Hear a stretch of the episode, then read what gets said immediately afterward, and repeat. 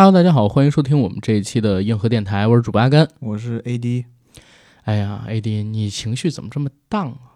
因为最近我的生活重心只在一件事情上，嗯就是科目一。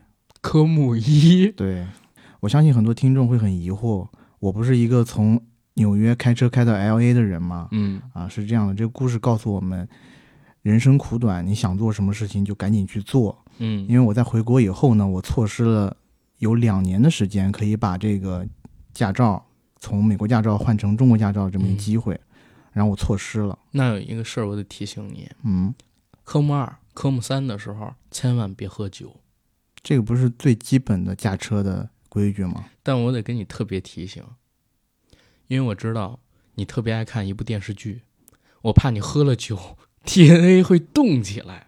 这么生硬的转接，啊、还有更生硬的，马上你会听到一阵熟悉的旋律。哇，那不会是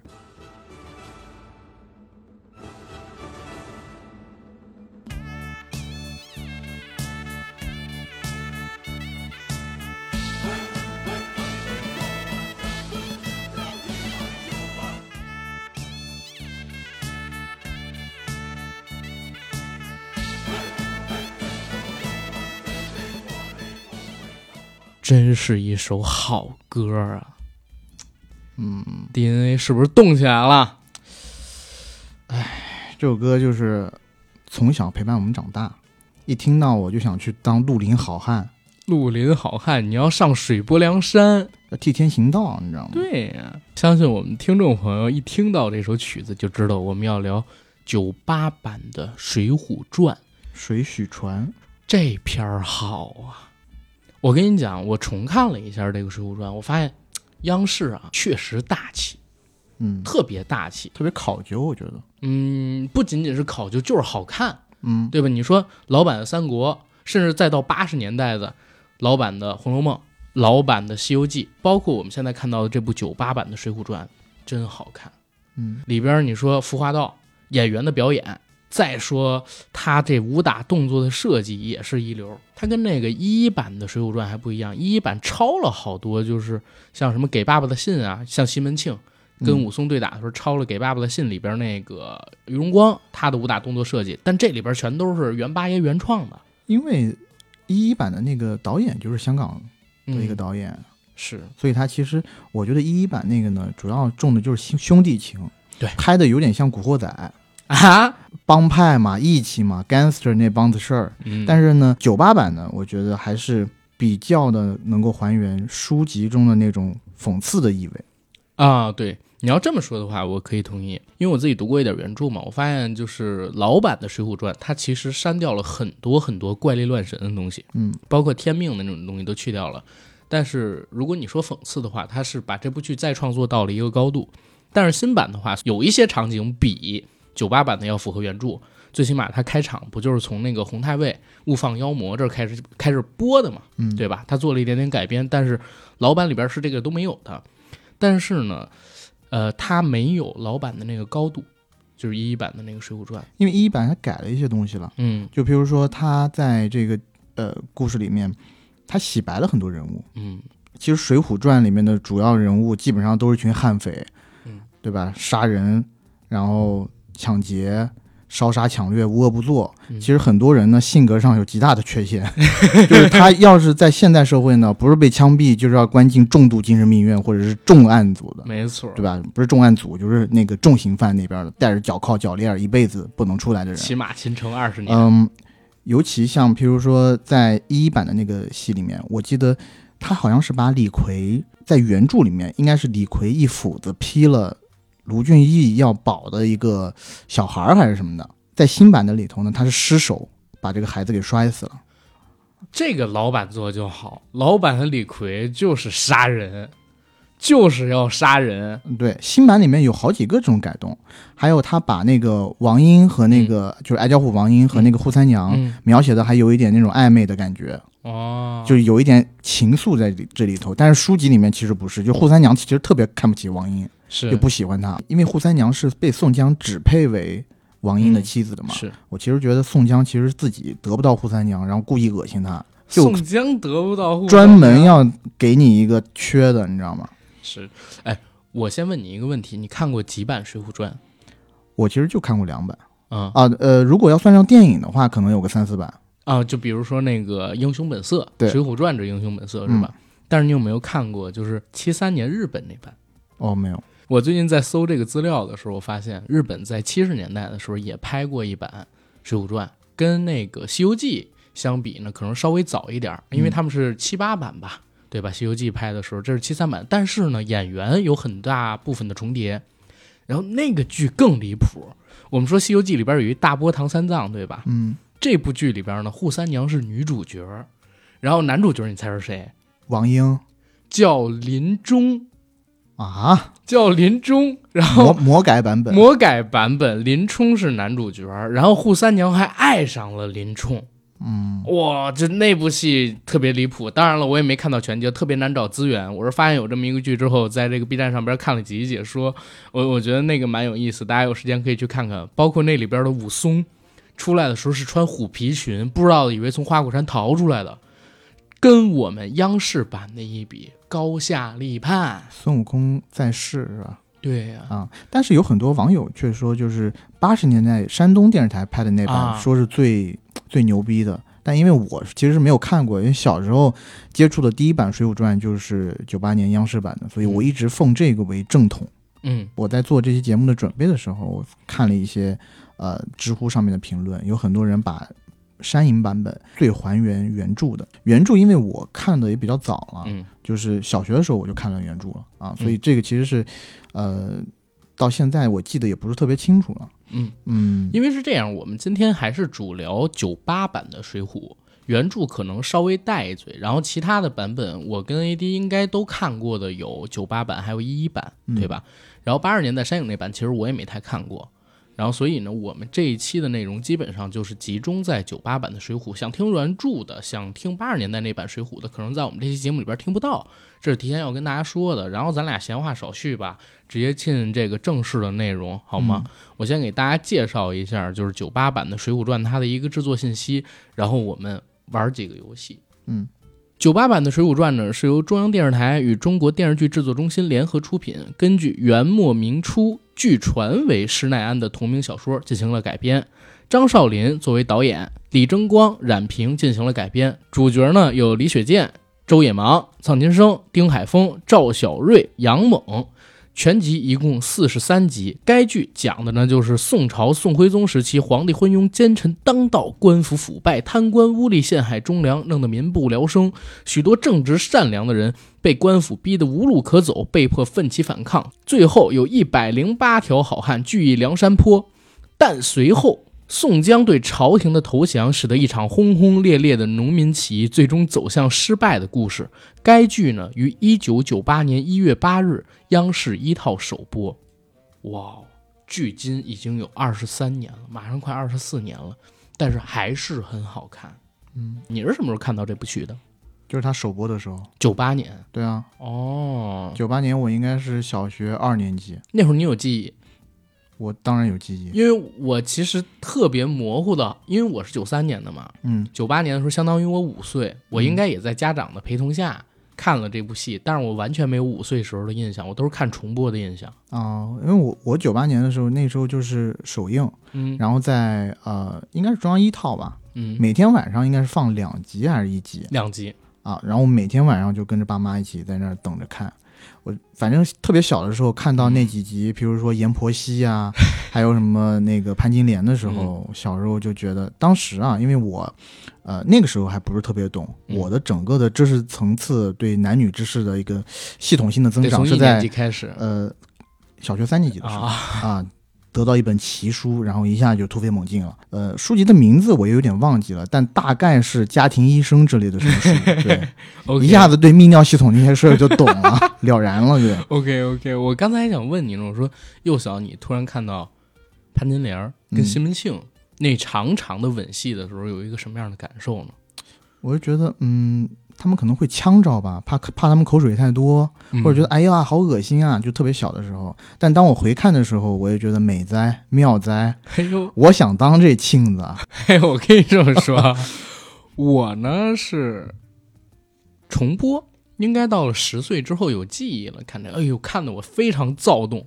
但是前两天我重看，我发现俩人就是在啃脖子，然后也没有具体真亲几口。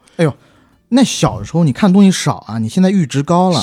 你小时候稍微就是拖一点东西，对吧？小露香肩儿，你都已经，我估计都已经不行了。没有没有反复品味是真的。我还特地有一段时间，我你还记得吗？咱们上次跟大提特聊天的时候，我不说我有一段时间专门去搜那个零零七的床戏集锦吗？嗯，哦，在那段时期也曾经搜过《水浒传》。那有啥？你你面前的是看了《红楼梦》看了很多次，但只看过那几个性描写的人。哦，我也看过“宝玉袭人出世云雨情”什么的，嗯对吧？不过啊，我们话题先别查远了，我们先回到这个剧上面来。这剧这么成功，塑造了一百零八个人物，嗯最少最喜欢的两个人是谁？最喜欢的两个人，嗯，我先这么说吧，男的里头，我最喜欢的必然是武松。武松松子，松子太有样了。嗯，我小时候看到武松，我真的不行了，就是要么怎么别人怎么说，就是少不看水浒，老不看三国。嗯我小时候看到武松那节的时候，我天天就甭不想别的了，我天天就是想拿把刀上街就杀人，你知道吗？就真的就是，呃，因为你一开始觉得武松是一个特别大的大英雄，对对吧？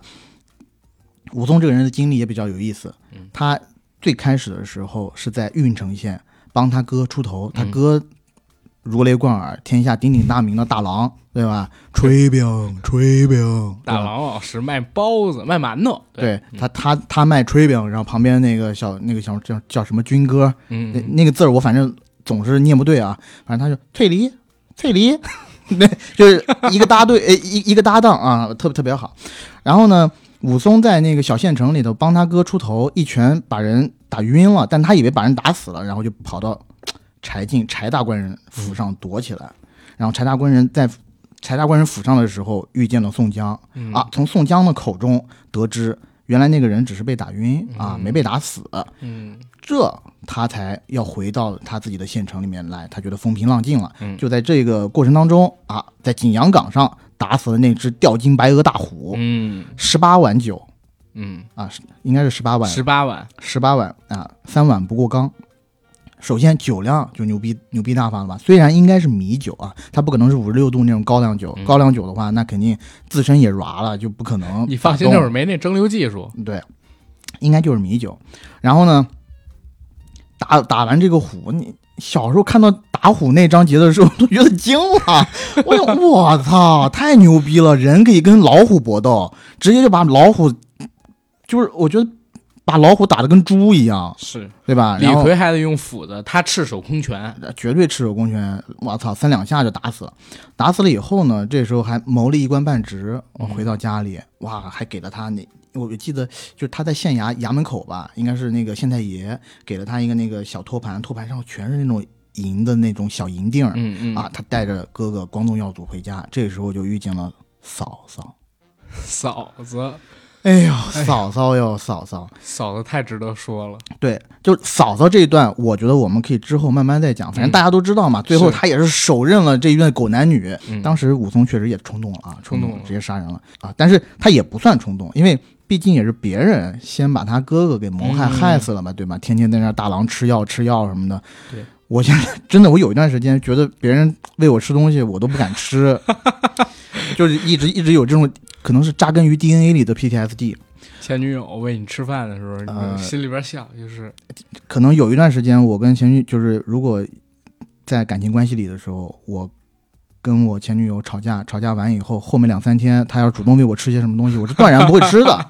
我说你先去喂喂你的狗，嗯或者是先去找个流浪猫试一试。嗯嗯最最关键，我不能忍的就是。他不是又逃出去嘛，发配了，嗯，对吧？嗯发配了以后，先帮那个遇到了金眼彪施恩嗯啊，一二代，嗯，妈的，在那个呃，在他们那块地界，就是 等于说也是黑恶势力吧，是，自己在那边其实是一个呃一方之霸，收缺那块场子收保护费。谁知道蒋门神这逼啊，有关系背景比他还硬的二代，或者是跟二代勾结的这么一一个人，抢了他场子。哎，这金眼彪施恩呢，也他妈的。我觉得心眼挺贼，他就天天他知道武松本事大，就天天好酒好肉的伺候武松。嗯然后武松就你知道吃人家嘴短啊，对吧？再一次啊，他武松就觉得很奇怪嘛，就问您老是对我这么好，你干嘛呢？嗯，然后金眼镖师人就求他了，对哎，就求就把这个事情和盘托出，嗯哎，和盘托出以后，那武松就说那行吧，你这个事情呢，我这个义字当头，我就帮你摆平。嗯哇，三两下最大蒋门神那一段看的我也是义薄云天，我觉得哇牛逼，真男人就应该这样啊！嗯谁他妈都别欺负我朋友，嗯我哥们儿。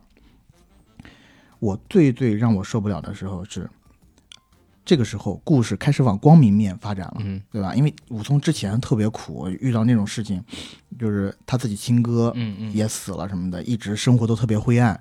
这时候呢，呃，当地的应该也是一个什么官员吧，嗯看武中看武松是个人人才，嗯，还许配给了他一个丫鬟吧，丫鬟，是叫阿兰还是叫玉兰？呃忘了，但是武松认了她做妹妹啊。反正那一系列你都觉得特别美好。他嗯即使那个时刻认她做妹妹，我觉得之后两个人哥哥妹妹小说中的一对，对不对之后可能也会慢慢的向好发展。嗯当正当我对这个武松的未来产生美好的憧憬的时候，结果发现，操，原来这所有的一切都是他妈一骗局，这就是一悲剧，这一悲剧，我操！我小时候哪看过这个东西啊，嗯对不对？我小时候就是完全被这些编剧蒙的团团转。我一想，操，安子，你他妈牛逼大发了！几百年前的故事把我骗得跟傻逼一样。结果到最后发现，原来这所有的一切都是个骗局，就是要看，哎，他们是怎么害的武松，编个理由骗哇，他们是这个样子，就是蒋门神的靠山，嗯，就是刚才说的那个对他示好的官员。对对，然后他那个认错的妹妹呢，其实是一个娼妓，嗯，但是这娼妓对他还真的有真情，一直叫他哥哥，最后害他的时候也不忍心。怎么害他呢？是告诉他，哎，家里边来贼了，武松非要去追那个贼，嗯。趁他追出门的时候，这个女生就拿了一些金银细软放在武松的床铺的褥子下面，等家丁把武松摁在那儿，然后再一看他的被子，发现里边都是这些金银，然后就把他抓起来报官。这是这样害的他，这不就欺负人吗？这已经欺负到头上来了，那就忍不了了，就杀大，开杀戒。我记得在那个《火影忍者》里面那个小李，嗯，七门全开之前，他有一八段门八门，八门全开之前，他有一段小有一段心理描写，就是还很疑惑啊，什么东西。但一旦他下定要杀人的念头以后，我靠，就直接拿把刀见人就砍，屠了整个庄子，血溅鸳鸯楼，嗯。然后还上一个还在墙壁上写了个血书：“杀人者武松。嗯，”我觉得那个点那个气氛烘托的简直到位了。我就是看了他那段东西，导致我我小学大概三四年级有一段时间，我天天也不想好好上学，我就想就是谁也别他妈欺负我，就想砍人，欺负我我就得杀人，我就得砍人。然后我记得我最夸张的一个事情是小学，呃，就我们小学旁边不都有那种小摊贩嘛？嗯上学放学的时候，小摊贩当然是那种无固定的摊贩，其实要被城管抓的。然后我当时我是去一个那个凉皮摊子上做凉皮，嗯就是我买了份凉皮嘛，人家帮我做，取出凉皮出来不是得拿刀剁嘛？嗯，他拿刀剁了两三下，收了我钱，他钱已经收走了，你知道吗？嗯那个城管过来了，你知道我当时干了一个什么事吗？嗯我跟着他车子跑了几步以后，我发现我我不能跑了，我以为我当时没有意识到是城管来了，我以为他要拿着我的钱跑路，嗯，我直接就把他刀给夺过来了。小学三年级，当街大喝一声：“你要干嘛？把我钱还过来！” 当时就是受到武松的感召。受到了整个《水浒传》的感召。嗯我觉得他，真男人就应该拿刀，OK，用用刀来替我说话。第二个人物是谁？第二个人物，你要说是是说最喜欢的吗？还是怎么着？喜欢的或者印象深的吧？嗯，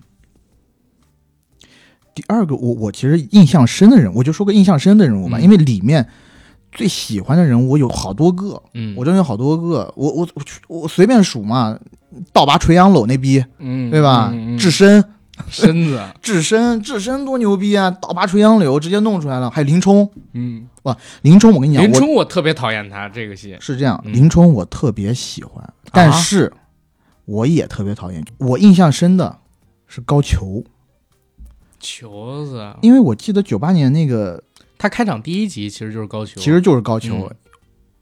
那个时候，咱国家足球还有点希望，有点盼头。是，当时我觉得足球之光，对我当时我觉得高俅这人牛逼啊，就是咱蹴鞠这门艺术要各个，我就不说别的，嗯。咱现在国家队里面要有十一个高俅，不是十个高俅，门将不算，嗯，那就顶了天了，谁他妈也别来，对不对？嗯那出线算什么呀？那就是要想到底是第一还是第二，大力神杯就搁北京放着就完事儿了。高俅就凭着球技一步步做到大官儿，嗯，这多牛逼啊，多潇洒呀、之后还有高衙内，对吧？嗯。赶出了那些风流韵事，无稽之谈，呃，对对对，是。但是我觉得他是位极人臣嘛，嗯。包括他这个高俅，我我记得演高俅这个演员是演那个，呃，《巧奔妙逃》里是不是有他？呃，也是演那个《三毛流浪记》里边那老头儿，对对对，老戏骨了，老戏也算是。骨，对，他演的挺好的，而且到后面那种奸诈、那种深沉，就靠一门球技、腿技、神功，嗯，一步步在大宋呃宋徽宗年间走上巅峰，走上巅峰。所以这个我是觉得挺牛逼的。啊。嗯其他嘛，我你要你要我说，我可以给你娓娓道来许多多，嗯就包括我以前因为。咱们有一段时间水浒水浒卡不是特别牛逼，对，呃流行嘛。大概我现在可能记不得了，我但我巅峰时期是一百零八将每一个人的绰号加上名字，然后加上三十六天罡的，我连他的必杀技他妈都记得，然后连哦他的职业职务，因为他那个水浒卡背面他都有什么骠骑营什么大统领，嗯嗯然后这个是他的军职嗯，他还有有的人呢，还有一个什么职务，什么呃梁山什么迎宾使啊，嗯嗯。什么什么酒店的这这些我都记得、嗯啊，，OK，好，你说你最喜欢的，我说一个我最喜欢的。嗯，身子。智深，智深，哎，我这次重看了一下，我觉得智深太有样了，而且超他妈混蛋，你知道吗？嗯。小时候，因为我们课本上面有一章节，就是三拳打死镇关西，嗯对吧？所以你对那一段印象应该是挺深的。但是我是因为先看了这个剧，后看的，可能呃上了小学四五年级、五六年级，家里边又买了《水浒》的书，然后再到我们课本里边有这个《水浒传》三拳打死镇关西这段事，我发现，哎呦，讲的没有那个电视剧里边那么动人。电视剧太有样了。电视剧里面，我总结两个字：找茬儿，就是找茬儿，就是找茬儿。而且不仅这瓜保熟吗？我告诉你，不仅是找茬儿。你还记得吗？当时说，哎，你切十斤臊子，对吧？要瘦的、精瘦的，不得见一点肥肉。嗯，他们不行，他们手笨，你来切。然后郑屠说，对对对，他们手笨，我来切。郑屠说完了之后，拿过来一块肉，噗噗吐两口口水，然后开始搓手，再当当当当当当，剁了一个小时。剁完了之后，给您包好了，再来十斤肥肉，不得见一点精肉，也要切成臊子。哎，那郑屠还好心啊，还问他、说：“您这儿这个瘦肉可以包馄饨，肥肉怕您用不了啊。”然后鲁智深怎么回的？相公吩咐的，谁敢问他？给我剁！然后郑屠又开始在那剁，剁两个小时，等到剁肥肉的时候，然后呢，郑屠生气了嘛？等再让他切十斤软骨的时候，郑屠要跟他干，跟他干，开始就打一拳、两拳，然后说是一拳两拳啊，但是电视剧里边其实打了打了好几分钟。，嗯然后呢，正途开始较劲，说打得好，再打。来了句：“操，你这丫还嘴硬，嘴硬，我不饶你！”关键是关键是这句话我觉得非常荒谬，人家是夸你打得好，没有，你听我说，嗯开始说嘴硬，我不饶你，非要揍你。好，又打了一会儿，郑屠说：“哎提辖饶命，提辖饶命。”然后他怎么说？他说：“你这厮，如果你嘴硬，我偏巧可能还饶你；你现在服软，我偏不饶你。”然后咔咔咔咔就开始要干的，就怎么着都不行。就是人家跟你嘴硬，你要打死他；嗯，人家跟你服软，也要打死他。然后沙包一样大的拳头，到最后发现郑屠真的死了，然后又来了一句：“这厮竟这般不经打。”炸死。他他应该是走的时候丢下一句炸死，然后再跑的嘛。然后我跟你说，后边也特别有样。他被派到那个菜园里边去当和尚嘛。嗯我我跟你说，智深绝对是大哥，绝对是大哥。之所以派他去菜园儿，那会儿已经是第二个寺院，他先大闹了一趟之前那个寺院嘛。嗯，去第二个寺院，人家说为什么让他去菜园，是因为有人偷菜。智深到了那儿，先把一群偷菜的人扔到粪坑里，然后后边起了，他说了啥？他说：“你们呢，我不抓也不打。之后如果你们手头再困难，还可以来这儿偷菜，或者说直接叫拿菜。嗯，但是平白无故的不能来这儿拿。”我当时说：“这四是你们家的产业是吗？人家他妈明明请你过来对付这些偷菜贼，然后从你这儿人变成正当合法的从这儿拿菜走了。”对吧？后来他们一块人吃酒，那群人正恭维他呢。哎，师傅高啊，师傅酒量好啊，各种牛逼，各种牛逼。然后突然他听见树上有两只乌鸦叫，啊不爽，不爽，开始让人把这乌鸦赶开。人说：“哎，这是在树上呢，得有棍子才行，我去取个棍子吧。”然后突然来一句：“取棍子作甚？路长又远，直接把这树拔了 不就行了吗？”这神经病，你知道吗？我操！你就是有两只乌鸦，你喊两声，可能都走了。人家拿棍子还不让，非要拔树，然后就开始把衣服脱了，在那倒拔垂杨柳，就是相当牛逼。他其实有点像李元霸那种感觉。是李元霸看着闪电就觉得操，要跟闪电比一比，要跟天宫，要跟雷公干一干，胡搞。他也是几杯酒上上头以后就特别非常牛。不知道自己是谁了。还有那个啥，他刚到那个寺院里边受戒之后，嗯呃，不得淫邪呀，不打妄语啊，不得那个最后这不得动荤腥，然后最后一条是不得贪酒。然后他呢憋得不行了，到外边寺庙外头去溜达，然后看你小贩，小贩那个扛了一个扁担，扁担两头是酒嘛，嗯闻的酒香，自己都闻到酒香了，跑过去，哎，商人，你这桶里是什么？商人说你闻不出来吗？哎呀，你卖给洒家一酒，让洒家尝尝。然后说不卖不卖，我不能卖给和尚。后来呢，就逼着人家洒家卖，人家人家商人说不行，打死我我也不能卖你和尚，这样我对不起那个山上的住持什么的。嗯，哇，直接开抢，你知道吧？举起人家那个桶，咣咣咣咣咣，一口先干了半桶，好久啊！然后咣咣咣咣又干半桶，一桶就干完了。干完了之后，关键撂下啥话啊？洒家今天没带钱，明天你到寺院里边去取。操，这不就是属于强抢吗？哎他在一开始出来的时候，应该是呃、嗯听就是在金呃在那个酒店里头、啊，听到金莲在那儿唱歌的时候，金翠莲，金金翠莲啊听到金翠莲在那儿唱歌的时候，他一开始也是想要发作嘛，嗯，说哭哭啼啼的什么啊，说哭哭啼啼的扰了洒家的心智，不是对不对？包括就是这件事儿，我都觉得特别离谱啊。首先，人家金翠莲妇女确实是欠了人家正途三千贯，嗯，对吧？欠了人三千贯，然后还不上了，然后算是人家女儿嫁过去抵债，嗯，对不对？按理说呢，这个事儿你要真想帮，你就替人正途把这个钱收回来，或者说替金翠莲儿妇女把这钱补上，或者说你去央求几句好话就行。他安排的是啥？安排人逃，然后自己过去找正途的麻烦。到最后谁是恶霸呀？人一个把钱散出去的，饶了本钱没回来不说，还被你给打死了，对吧？人家就是切切点肉卖，人家就是养几个徒弟，我靠！那必须就是鲁提辖必须是恶霸，而且他最开始，我记得他是不是拿了一锭银子，嗯然后去给店小二说，呃，我只有这一锭银子，你要么就是拿钱，就是付付账的时候嘛。是其实就是一点点钱的事情，他给人家一个特别大的，就相当于是我买了两块钱的东西，给你一万块钱，你不你要不给我找一找？大手大脚，对，别人别人就只能说啊，那那这次就算了吧，提辖，就挺高的，就不想给，你知道吗？挺高的。其实，呃，鲁智深和武松嗯这个我其实想讲，这两个人呢，我自己确实都特别特别喜欢，而且我自己觉得，因为梁梁山好汉在正式聚义之前，不是各个山头都有嘛，是少华山了、白虎山了，全靠柴进这个招生办主任呢。这俩逼。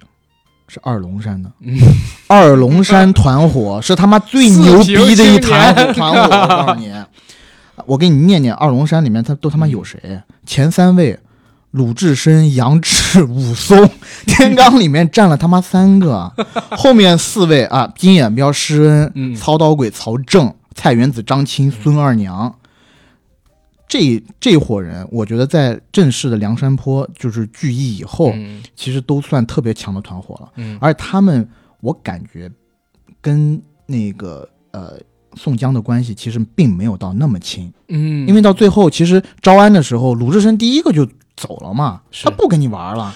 不鲁智深被伤透了，就是大家进高俅的时候，只有鲁智深冲过去嗯，说：“哥哥，你还在等什么？”然后逼林冲。后来林冲死了，大家都在吃，只有鲁智深在祭奠林冲。嗯，哇，这个九八年版的那个呃电视剧里面，它体现了一幕，就是林冲操着那个破刀，不是要呃高俅不是进寨子了吗？嗯，他看到高俅仇人见面分外眼红，嗯这个时候不杀更待何时？嗯嗯哇，拿着那那个破刀就要过去，就要找高俅麻烦，嗯就想要杀高俅，被宋江还有一众兄弟拦下来了。嗯，啊，他这时候就按下不表，只能默默走？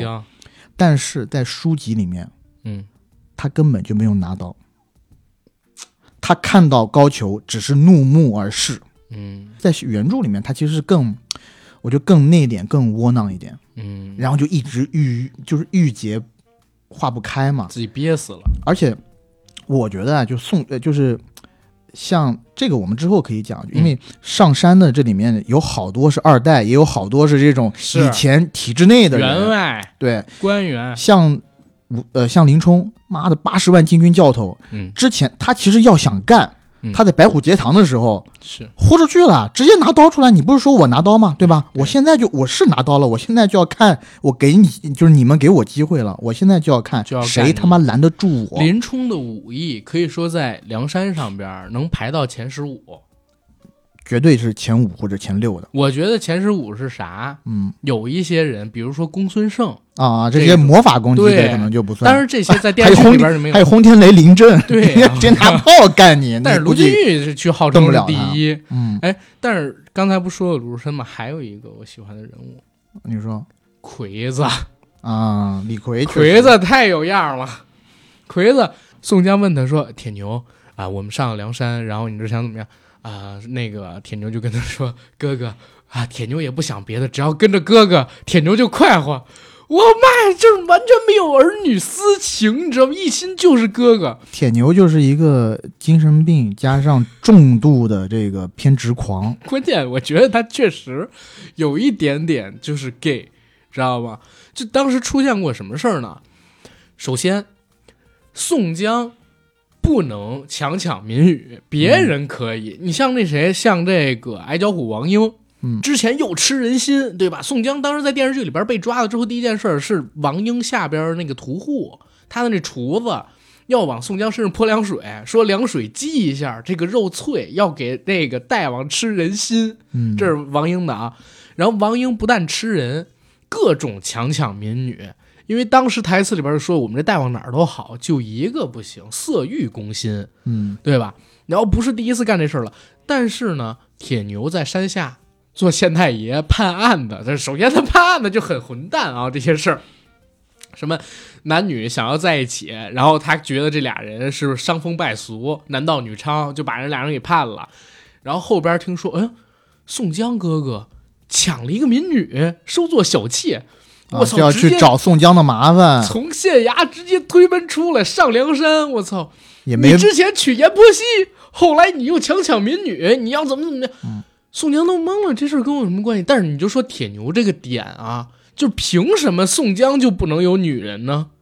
对吧？就他这个点，我觉得特别离谱，就一直在抗拒宋江有女人。我一直觉得，就是铁牛在这部戏里边一定是深深的爱着宋江，对宋江一直有私心，想摘了他。深贵。深贵，他不，我觉得他不是想摘宋江，他是嗯想让宋江摘了他。哎，对，他是一个黑熊，哥哥，我天哪！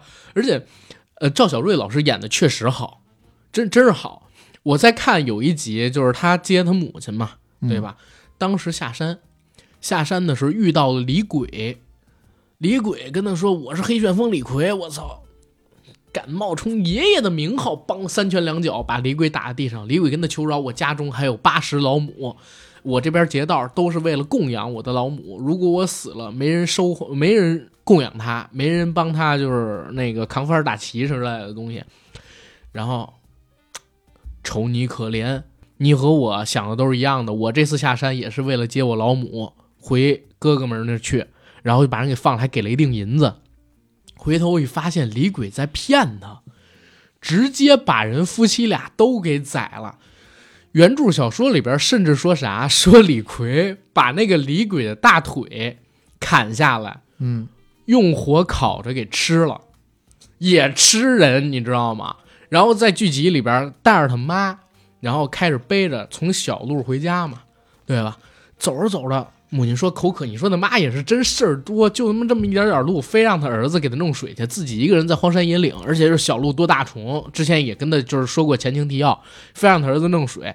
铁牛心诚，拿了一个大石瓮，一个石鼎，然后挖了一拱水过来，刚刚刚刚抱着走，回去看不见妈妈了。妈妈，妈妈，你在哪儿呢？葫芦娃找爷爷，你知道吗？然后突然发现四只还是三只小老虎，三下五除二拿了拿那个斧子给人给剁了，剁了之后发现大虫就是那只大老虎也他妈给人剁了。然后刚剁完，丧母之痛啊！看见自己母亲的那个尸首跟残肢，还哭了一下。刚哭完，人家给他弄走，铁牛就不伤心了，然后就是情绪转换特别快。又到后来打那个扈三娘他们那儿，把人家扈家一家人全给宰了，你知道吗？然后转过头去就要帮王英洞房，嗯，就自己完全不在乎这个事儿。我觉得扈三娘只要是个人，就会对他心生点芥蒂。对吧？他非堵的人王英门口也，说：“哎，事儿都过去了，然后你们俩快快入洞房。”这是他妈浑人吗？这就是是个智障精神病，你知道吗？要不然怎么他在这个天罡里面对应的是天杀星，是个天杀的？我操，天杀的狗养的，就是魁子真牛逼，在这部戏里边特别混蛋，特别有样然后特别爱杀人啊。但他确实也是对宋江忠心耿耿啊，嗯到最后。宋江被赐毒酒，嗯然后他喝下去以后，还告诉我他还没喝，嗯。是先让李逵喝，骗李逵喝了，喝了以后就跟人家说铁牛啊，就是哥哥走了以后，就最还放心不下的就是你。在铁牛喝之前，他跟铁牛说：“这是皇上御赐的毒酒啊。啊！我记得好像是已经铁牛已经喝下去了，啊？他喝下去了，然后铁牛他再告诉铁牛这一切，啊。铁牛那时候已经晚了，啊！所以他那时候呢又哭又怎么样，他说哎罢了罢了，也便随着哥哥去了。对我当时记得那个台词是：“这是皇上御赐的毒酒。”然后那个铁牛就说：“原来哥哥是放心不下俺铁牛，放心，哥哥不活了，铁牛也不活了，铁牛陪哥哥一块儿死。这样，他又自己又给自己倒了几杯，说铁牛多喝一点，烦我也不造了，呃，走得快一点，赶上哥哥。哇、然后说到那儿的时候，升华起来了，这铁牛一辈子呀，不为别的，就是哥哥。”就是哥哥，我感觉他对他老母都没有对宋江哥哥这么真。所以这个嗯，就是这种杀人魔 杀人魔头，我我确实以前我以前我小时候觉得还挺就是李逵还是挺英雄的，但是你就是经不起细推敲，一细推敲就全都是杀人魔头，就应该枪毙了主。包括不是你要说这个，就是你反复了这样的观点的话，好多。就我小的时候觉得，就是这群英雄，比如说上梁山，嗯，都是出于官府的胁迫或者怎么样。但是最近一回看，发现完全不是这样。就说那个杨志，杨志本来就是一送快递的，第一次哦，OK 被人给劫了，丢了官职。嗯，第二次生辰纲，按理说大家都是哥们儿，然后杨志之前跟你们也认识了，对吧？然后你们又去劫杨志，劫两次，最后逼的人杨志不行了，非要上梁山，对吧？杨志要不是因为弄丢两次快递，他凭什么上梁山啊？你们这群哥们儿讲义气吗？而且我也觉得有一点特别奇怪，说那个应应该是呃姓梁的一个领导，去年十万生辰纲就被人给劫了。今年又走十万生辰纲，都他妈被劫一次了，第二次还要给他弄生辰纲，就是他也不知羞，也不知悔改，然后也吃不了那个教训，也长不了志，然后就他妈的一次一次弄生辰纲，这不就是为了被人给劫吗？他们其实后面有一大堆，嗯。就是一百零八将里头有很多人都是后期就是他们设计专门设计要把他们弄上来的，像卢俊义什么的，人家在河北对吧，当这个玉麒麟当多好，他是大商人大地主，对，他们啊，宋江心眼心眼子多，觉得哎呀，他他从那个时候他妈的就想招安，就想招他，他是觉得呢，因为他现在这个团伙里面基本上全都是乌合之众，他需要有这么一两个有名的人来撑场面，也得到上头的重视，嗯。所以他就圈了这个卢俊义。就我看了很多的这个呃呃，就是分析《水浒传》的这个书，嗯嗯。还有这个帖子，上面都把卢俊义的武艺排在一一百零八将里面排了第一名。对，但其实在，呃，起码在小说里头，他有这个描写，但他的段落其实不太多。电视剧里面其实也是一样，嗯也不太多没有太多描写他武艺精湛的方面。我导致我们现在一直觉得武艺高强的，其实就是我们刚刚讲的那么几个。不是我，我跟你这么讲，就是卢俊义是我看电视剧的时候，我觉得我操，上山上的最冤的。首先，人家在当地日子过得特别殷实，老婆对他也挺好。然后呢，是宋江他们想去过，想去让他招安，不是？然后是宋江他们过去拉拢他，嗯结果在拉拢的过程当中呢，他产生了犹豫，然后让自己媳妇儿知道了，结果媳妇儿开始跟管家好上了，然后宋江他们几人又过去点火，对吧？嗯然后他把那个老婆管家什么都给杀了，然后最后上了梁山。你如果开场不去找他，不去拉拢他，人家在当地做这土员外做的多开心啊，对啊，他对吧？这就是人家，这就是他们的目的啊！而且攻打曾头市的时候还特别坏，嗯，就是说宋江，呃，最后虽然曾头就是史文恭是给那个、呃，就是玉麒麟拿到的，但是我忘了电视剧里是怎么讲的啊。反正小说里面呢，应该是他那个史文恭当时是应该是糊涂还是怎么着，被晁盖的鬼魂引到了玉麒麟的这边来。嗯，但其实他们分布的呢几个，就是让玉麒麟应该是守的是后门还是什么门吧，嗯？然后，反正他设了一个大局，真正有那么两三个头领，就是呃原来也在这个水浒呃原来也已经在梁山泊里面扎根很久的，然后呢跟宋江不是特么特别一条心的，其实应该有那么三四个都没有让他参与这次行动嗯啊。参与这次行动呢，要不然就是宋江的铁粉，要不然就是这个玉玉麒麟卢俊义。然后最后卢俊义杀了这个史文恭以后，照理来讲，按照他们约定的，山寨的头把交椅要给卢俊义做，嗯，但这卢俊义也是聪明人，对吧？傻逼做一百一百一十个人，呃，一一百多个这种彪形大汉，嗯嗯耷拉个脸看着你，你做，你你你现在做，后脚就把你给捅了，对不对？不是这个，就是纯粹宋江在玩心眼儿。嗯，宋江加吴用，宋江加吴，而且我跟你说，我这次重看，我发现吴用这个人太他妈傻逼了，不是说傻逼，就是太有心眼儿了。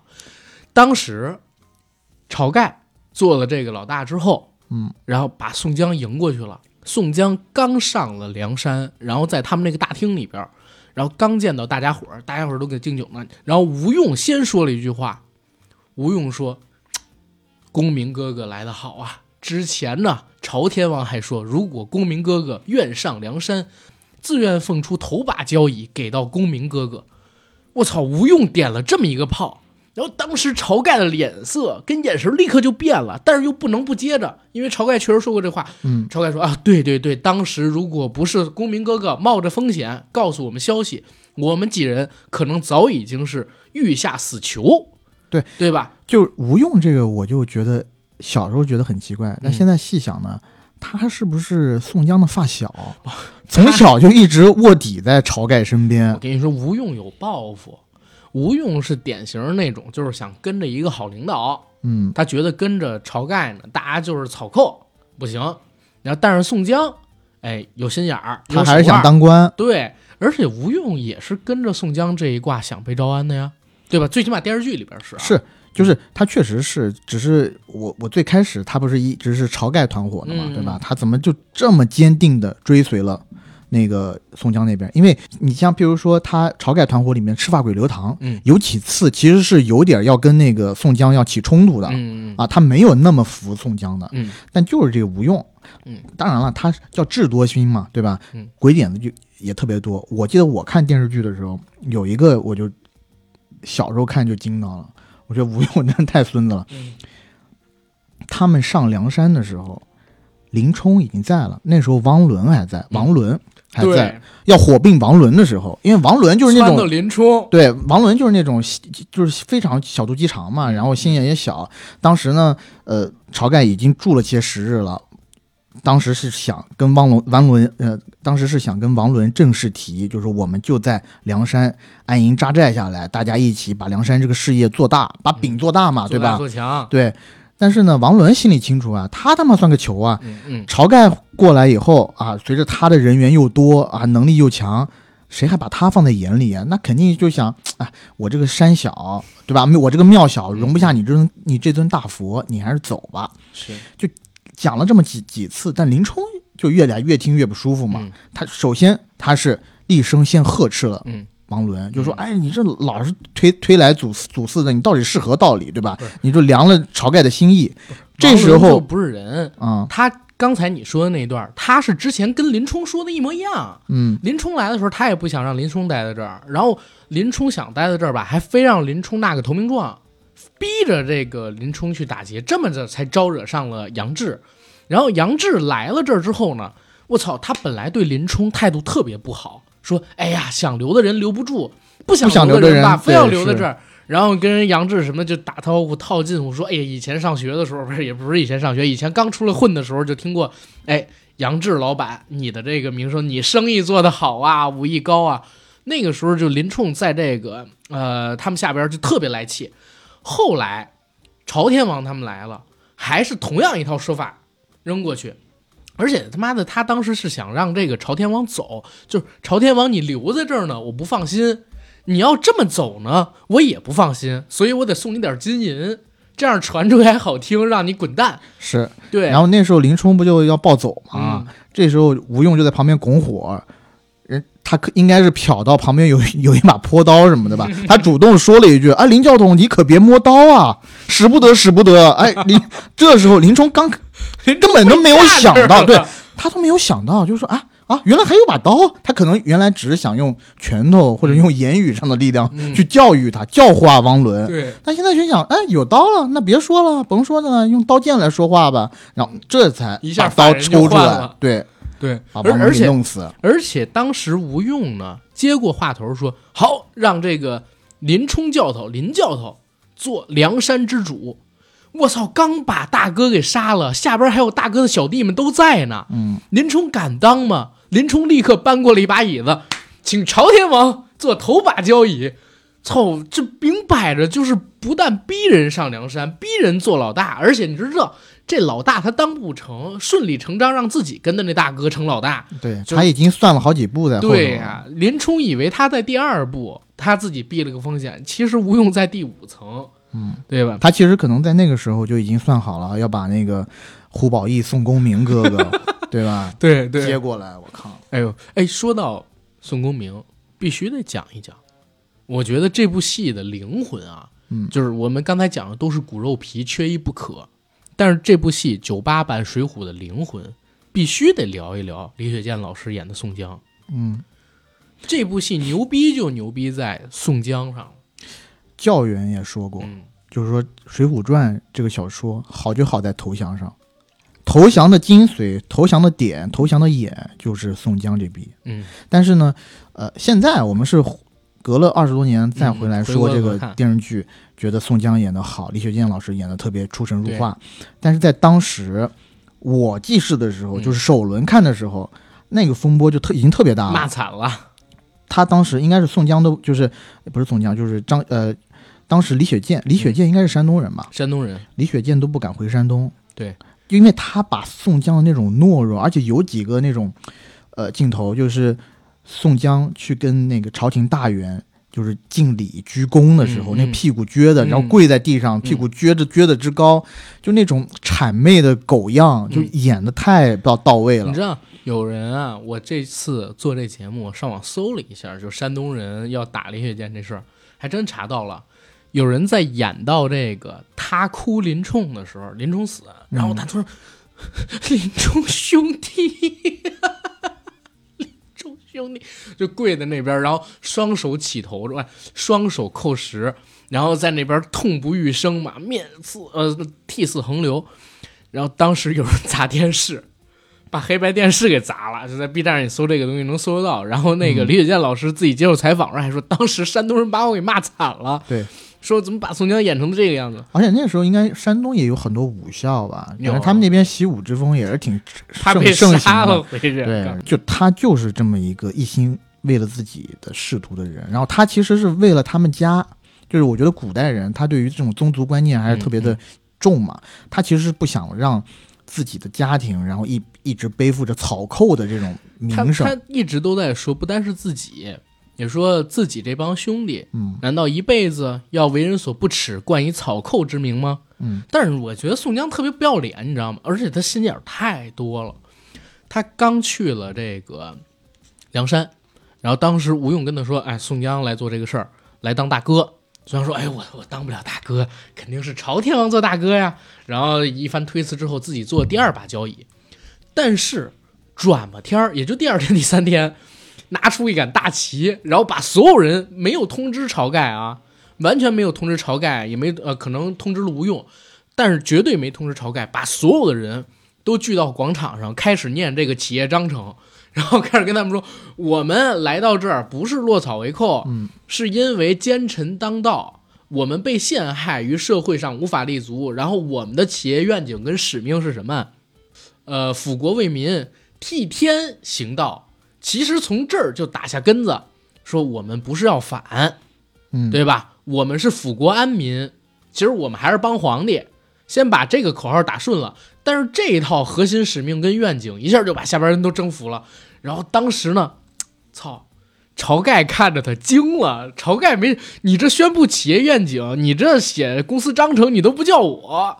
哦，那个时候就开始可能动这心思了，那心眼儿太他妈多了。我记得原著小说里面好像是他在哪儿哪儿做了几个梦，嗯那，个梦里面有类似神仙那种跟他托梦，不是讲了这些事情。这版电视剧里几乎所有怪力乱神的东西全都给消了，你嗯包括就是我们刚才说入云龙公孙胜，他打高廉的时候也没有。其实是这样，就是因为这版里面把这些怪力乱神的东西都删掉了，所以导致你觉得一些人物的动机前后变化是有一些 bug 的，是的，就是在于说，呃，我们讲梁山好汉看中了某一个。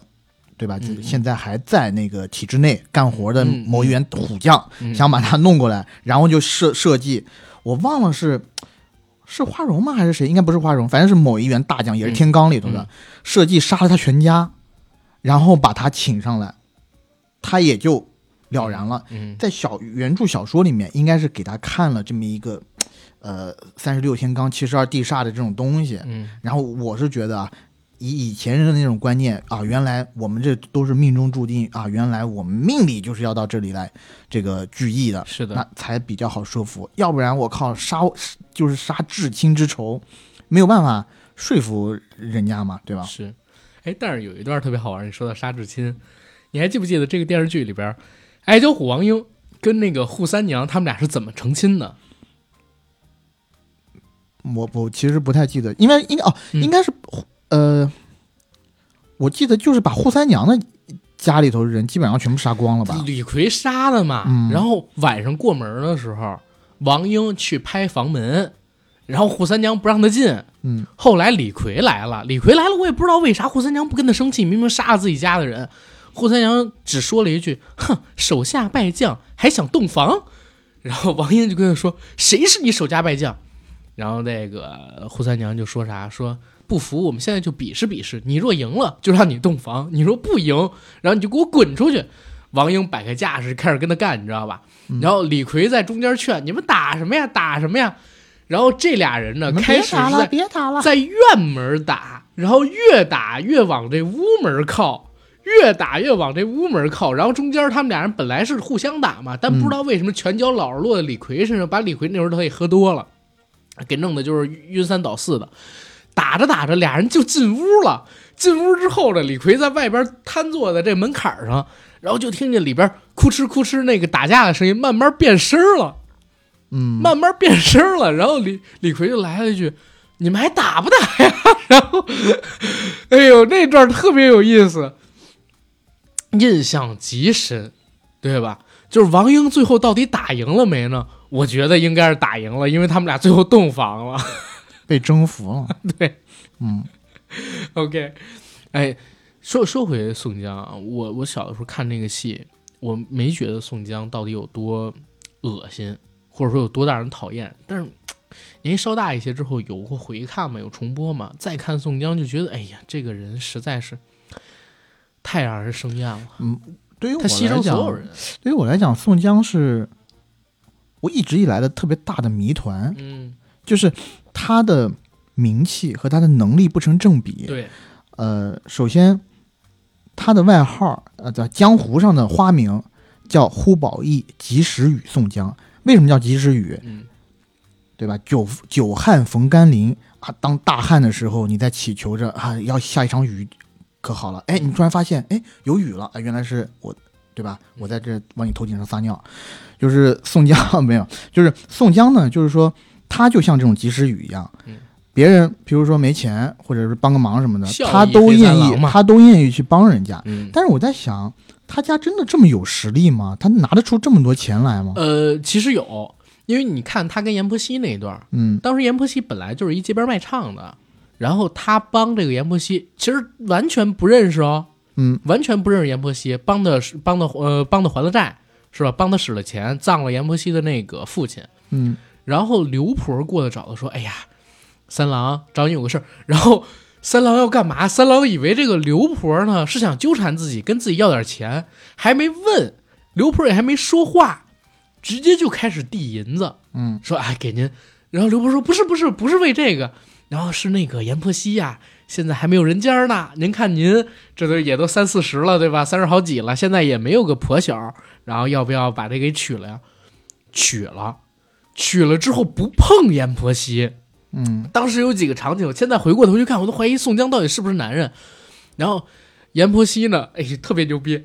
阎婆惜洞房那天晚上，然后主动那个要脱衣服，还要帮这个宋三郎脱裤子，然后说奴家帮那个相公宽衣，然后呃是是牙四还是什么忘记了，反正那称呼是要帮他宽衣，然后就要解他的这个后边那个金子跟下边的这个裤带。然后宋江说：“哎，不行不行不行，我想到了，有个兄弟约了我去吃酒，然后我呢就先走了，你自己在家里边好生休息，明天我们再见。”然后这时候阎婆惜突然停下来，开始流眼泪，说了句什么？说三郎，你要是现在离开的话，新婚之夜，明天出传出去，别人会怎么看我？你就把我当成你那个兄弟一样对待，在我这儿过一夜不行吗？我靠！我当时笑疯了。后边呢，那个谁，他跟那个宋江的学生搞在一起了嘛，嗯，对吧？阎婆惜，然后他怎么跟那学生搞在一起的？那学生给他唱 rap，其实也不是唱 rap，就是给他弹弦子、弹三弦或者弹琵琶，然后是玩音乐的，因为他之前也是卖唱的嘛，玩音乐的。然后我那学生开始勾引他，他说：“你给我滚，拿自己当个什么样的人物啊？”然后那学生辱骂他，你知道吗？是一个抖 M，就是阎婆惜说：“你真拿自己当个人物？呃，要不是我老师花了七百两银子帮你赎身，你现在还指不定在哪儿呢。啊，做做轻薄皮肉生意的这么一个沿街卖唱的女人，真拿自己当块蒜了。”然后拿起那个琵琶来，给他唱了一首什么呃，满头珠钗皆散落，不是皆取下，半点朱唇无人尝。弹完了就走，然后阎婆惜嘣儿嘣儿嘣儿跑过去，然后看顺着窗户看那个学生到底走哪儿呢？学生把门一开，我在这儿呢，你没想到吧？然后下一个镜头就是俩人躺在一起了。嗯，刘婆呢，把这事儿告诉宋江，宋江接下来干的是啥？宋江一上楼，本来还想问一下阎婆惜，一看阎婆惜给自己做了饭，不问，先吃，吃完了，阎婆惜说：“你就不问点什么吗？”哎，我不信别人说的。他说：“别人说的都是真的。”宋江也没怒。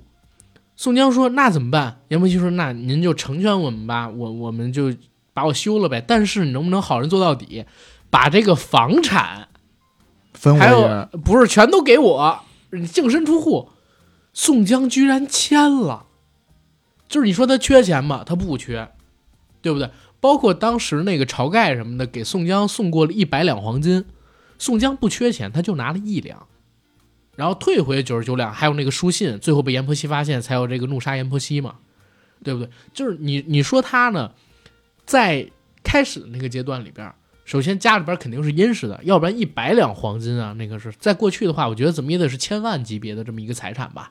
我觉得是这样啊，就如果他真的拿了一百两黄黄金了，就是他本来是其实只是个通风报信的角色，他告诉嗯晁盖有人要过来抓他们，让他们赶紧走，对吧？嗯之后晁盖拿了一百两黄金来谢他，他如果真的拿了这一百两，这一百两黄金不是那生辰纲里的吗？嗯，他不就变成了妥妥的同谋了吗？同谋、哦 OK。他就可以最轻一点，万一是东窗事发，他还有的说。对，但是这个东西呢，在晁盖他们看来，效益、对道义不拿钱，这个就是他在江湖上面最大的筹码，就是嗯最牛逼的事情就是这一件嘛。就因为这件事情，一下子呃在江湖上面的地位一高再高。如果他有钱的话，我相信他肯定没，他肯定比不过那个有丹书铁卷的那个柴进嘛，嗯小旋风柴进，是。对吧？他肯定没有他那么有钱。哎，呀，你说柴进也挺怪。你说他妈的柴员外那么有钱，嗯家里边天天宴宾客，包括还有他那个仆人，因为他实在宴宾客宴的太多了，还给这个呃来吃饭的人分了三六九等。看上去一般的人呢，准备四菜一汤。嗯，林冲去了之后，人家看到打扮的很破旧，因为刚逢雪山神庙嘛，对吧？然后给他四菜一汤，柴进生气，给他换了一大堆别的吃的。哦，就知道他有钱豪爷。然后江湖上也都觉得柴进义气，但是柴进怎么天天往梁山那边招人呢？直接一招生办主任，就有恨不得得有电视剧里边得有小一半的人全是柴进推荐过去的，跟他说：“哎，梁山上边的这个及时雨宋公明哥哥正在招人呢，赶紧去吧，我是 HR，对吧？这现在缺一销售，这现在缺一个什么那那那个保洁，赶紧过去，我靠！”人傻钱多速来，就是是我一直搞不明白柴进图什么。按理说他日子过得挺好，也没人惹他。但是每个朝代好像我们国家都有一些这种特别特别有钱的这种呃人，然后豢养一些门生，而且他这个呢，我觉得就是好结交、好好交友，嗯就可能放到现在，可能就是沪上皇秦奋或者是啊王思聪之流。但王思聪也没有要谋反啊，你知道吗？就是他他把人往梁山那边走。他现在是没这机会啊。那以前要是 哪怕是真的到一乱世，真的有有这个钱的人，对不对？嗯他可能是不是得密谋一些什么东西啊，啊？我惊了。他你你想啊，首先他有丹书铁铁券，嗯他肯定在朝廷这边他就犯了事儿，他不怕，对吧？朝廷要给他个面子，得保他一条命。但是呢，用身逢乱世，谁知道这朝廷什么时候垮呀？嗯，对不对？他别说是梁山了，只是那书里没写，我觉得他跟方腊什么的估计也得认识，田虎啊什么的，可可能都有这种细细枝末节。哎，我感觉方腊应该跟他不是特别熟，是因为你看方腊他的小兵儿直接称呼我家圣上。嗯，像这种的，应该是跟他不会太那啥，但是在江湖上边就是有名号的那种，我告诉你，都是朋友。方腊嗯，是我们黄山人，哎呦，我操，两种被打呢。两种呃讲法啊。嗯第一个讲法就是方腊这个是从浙江什么青书青潭县什么呃出来的。第二种讲法呢，就是方腊是源于歙州，嗯歙州就是歙县，有徽古徽州所在地。然后我们是那齐云山上面，之前也讲过，上面有个方腊洞。虽然到最后是败了，嗯但是那个才是真正的农民起义军。嗯，对吧？他在九八年那个电视剧里头，方腊跟宋江正面对峙的时候，还有一段对话嘛，对吧？骂他是走狗。方腊骂宋江是走狗，对宋江就说方腊啊，你把这些东西，呃你你把这些人，呃，你不顾你兄弟的义气，呃，你不顾你兄弟的性命，让你兄弟啊的用你兄弟的性命来换你一生荣华富贵，换你一生的荣华富贵。那方腊就反过来就说那个宋江啊，那你不是一样的吗？你用你兄弟的鲜血来染红你这官袍，而且啊这句话骂宋江比骂方腊要合适的多。对方腊，我觉得还挺坦荡的，嗯对吧？而且他对于这种旧社会、旧官僚已经不抱任何希望了。对，方腊那时候要是给他一个，呃，什么，哎，马克思写那东西叫什么？《资本论》《呃，共产党宣言共》产党宣言之类的。靠那时候给他一共产党宣言，我跟你讲，真的，咱国家就不会有那一百年的近一百年的屈辱了我操啊！直接就从宋代直接进入无产阶级社会，靠，农民共产啊军，对，搞土改，直接共产啊，要把灰子弄下来。对啊，打土豪分田地我靠！啊，哎但说到这儿啊，我记得宋江当时打方腊，他们有几个因素导致宋江不得已拿命去填。最大的那个因素是后边有人要来抢功，二十万大军已经严阵以待了。嗯，如果宋江不是为了要得这个功劳，其实死伤不会那么惨重。到最后就是粮草也不太够。当时有这么一个场景，吴用跟着宋江一起在看那些受伤的兄弟们，有的人也就是他，比如说腿锯掉了，连麻药都没有，就直接包扎；有的人受不了，直接自己自杀。然后下边人给他报说死伤了多少兄弟，然后几员大将，然后等等等等的。宋江哦知道了，然后转过头去问吴用，他先问的第一件事，粮草还够不够？还是要打。还是要打。然后吴用跟他说粮草的问题，然后说：“哎呀，现在那个要有人过来抢功了，对吧？二十万大军正在来的路上。”宋江急了：“咱这个干，操他妈的！”然后把这方腊最终给打下来了，但是死伤真的很惨重。这群兄弟，我觉得就是从这儿彻底冷心了。嗯，打方腊的时候应该是呃，短命二郎阮小五，哎是叫短命二郎阮小五吗？阮小五死的还是挺惨的，他是嗯被在我我我忘了是，反正是阮氏三兄弟之一，被那个方腊不是有那个像鱼叉一样的那种武器吗？箭射进水里以后，然后那那那呃，就是他那个箭射进水里，刺进肉里，嗯弯进呃呃箭射入水中，然后刺进他的肉里，弯进去了嘛。然后一个人身上可能中了三四支箭，然后向后拉，那个箭箭的后方是有绳子绳子的，嗯然后向后拉以后，那是那个阮氏三呃，然后那个阮小五还是谁吧，就被提从水面提起来了，最后是在死在那个水，就是一个类似水上的城城门那边，对对然后被吊起来，对对对，对悬尸。然后方腊那边还挺讲义气的，说把他放下，你们好生安葬。嗯当时是这么一说，这个这个场景我是记得的。然后他妈，哎，我说实话，我我当时看这个戏的时候特别讨厌宋江，就是开始的时候我觉得宋江真挺好的，嗯知道？他上梁山之前，我都觉得还挺好，包括他在梁山上边喊这个就是公司章程跟企业核心精神的时候，我都觉得还 OK。自从高俅他见到了之后，那个卑躬屈膝、谄媚的样儿一出来，我觉得这人怎么这么傻逼？我怎么这么来劲？就当时哇，鲁智深说的特别好，这儿也得说他妈林冲啊，就是林冲，其实我也特别讨厌这个逼。嗯我还记得林冲开始的时候跟他老婆就特别恩爱嘛，嗯他老婆也玩情趣的。开场第一场戏是给这个林冲绣肚兜，嗯说这个，哎，那个教头或者说先生还是丈夫啊，相公，你平时就是舞枪弄棒，容易出汗，然后我也不知道出汗为什么要绣个肚兜儿，绣个汗衫不行吗？肚兜只弄前边，一般都后背出汗嘛。然后他呢带着自己的娘子去寺庙里边拜佛，嗯拜着拜着遇见鲁智深了，跟鲁智深先是比试，比试完了之后俩人就喝酒，然后当场鲁智深说要拜把子，俩人就拜了，真的是动不动就拜把子，也特别离谱。完事儿呢，听到外边有喊叫声，就是自己的老婆正在被高衙内调戏，冲过去刚要伸手打，结果发现是高衙内，忍了，忍了。高衙内说：“哎，这也不干你的事儿，我就玩个姑娘，跟你有什么关系？”然后旁边人就说：“哎呀，这个人呐、是林教头的妻子。”嗯走了，放他走了。鲁智深率着另外那帮人，就是张三他们几人，从那个菜园子赶过来，说：“人呢？人呢？”然后就那个林冲就解释：“啊，这是高衙内，然后好像是认错人了，误会。鲁智深说：“去他娘的误会！”就是真的啊，哪有强抢民女还有误会的？然后鲁智深原话说的是：遇上这号人，你不把他的屎尿打出来，然后居然放了这厮。我当时也在想，你他妈还是个男人吗？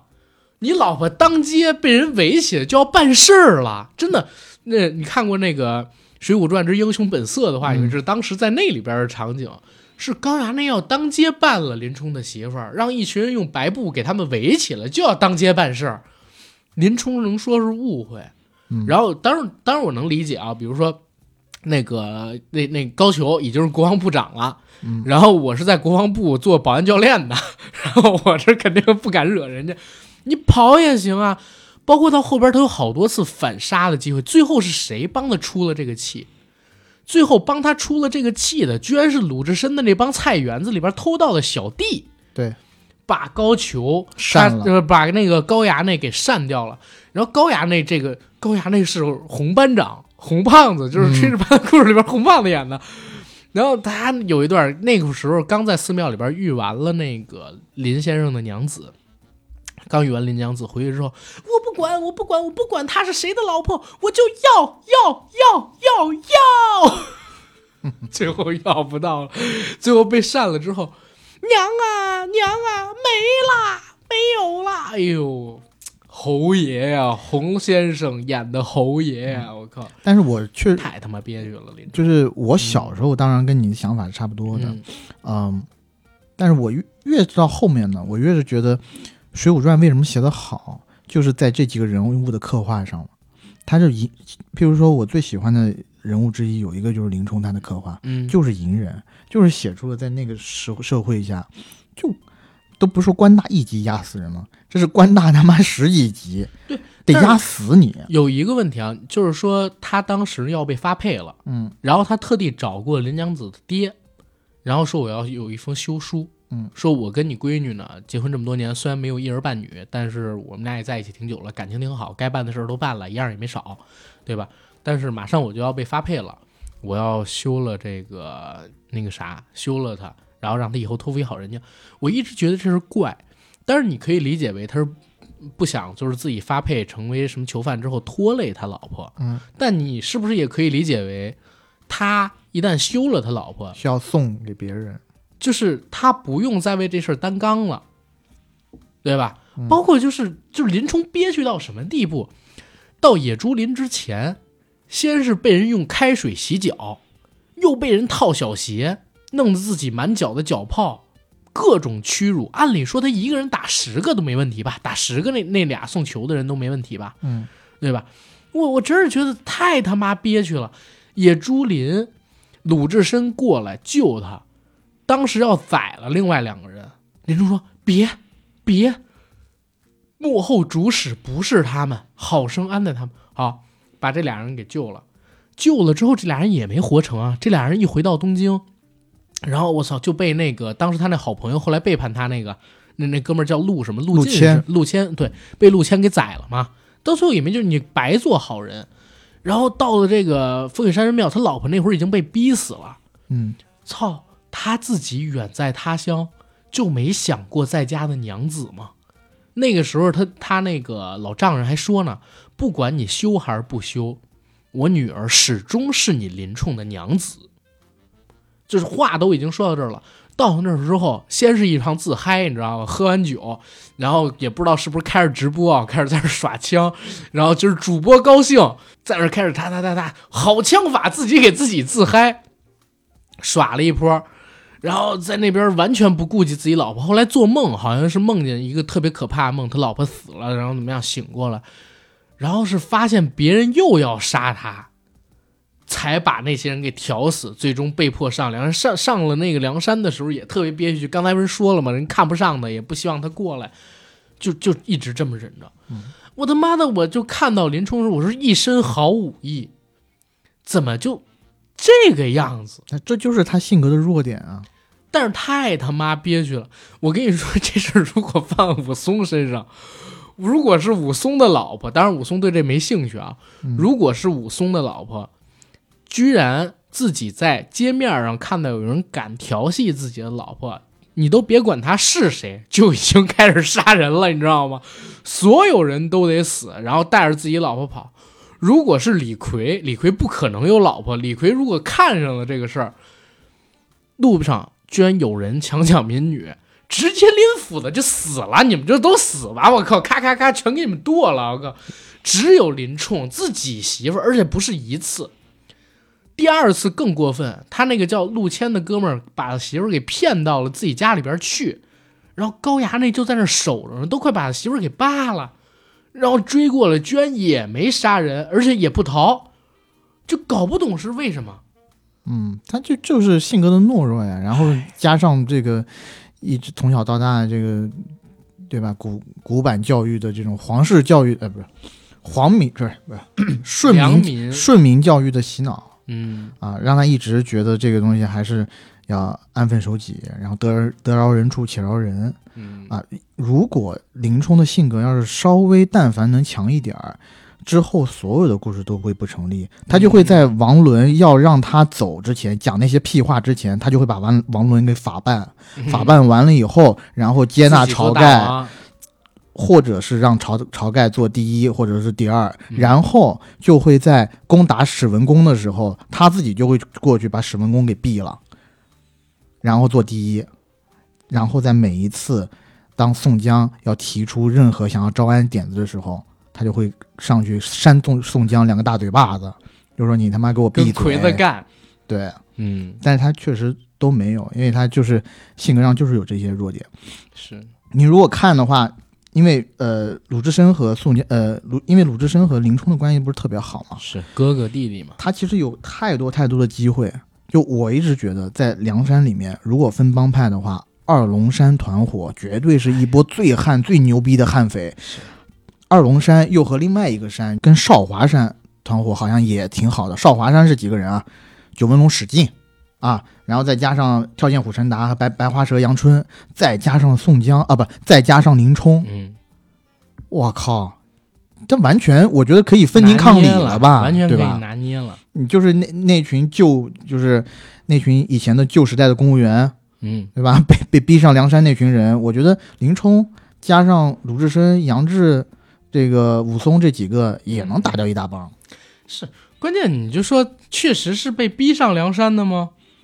我现在一直在想这个问题，大家都是他妈被逼上，其实大半部分的人都是自己爱挑事儿，你知道吗？大帮人就是悍匪，就是悍匪他就是嗯就是流氓，他就是 gangster，啊，对啊对吧？这这这部分人搁现在就真的是得枪毙的，就是里头我觉得大概有百分之四五十都得枪毙吧。啊，这哦这里要讲了，我突然想到一一年嗯的版本里头，《水浒传》里头有一个他把它改的，就是孙二娘和蔡元子、蔡元子、张青呢，嗯，你感觉他排名很末尾，对吧？嗯但他干的事情真的，我操！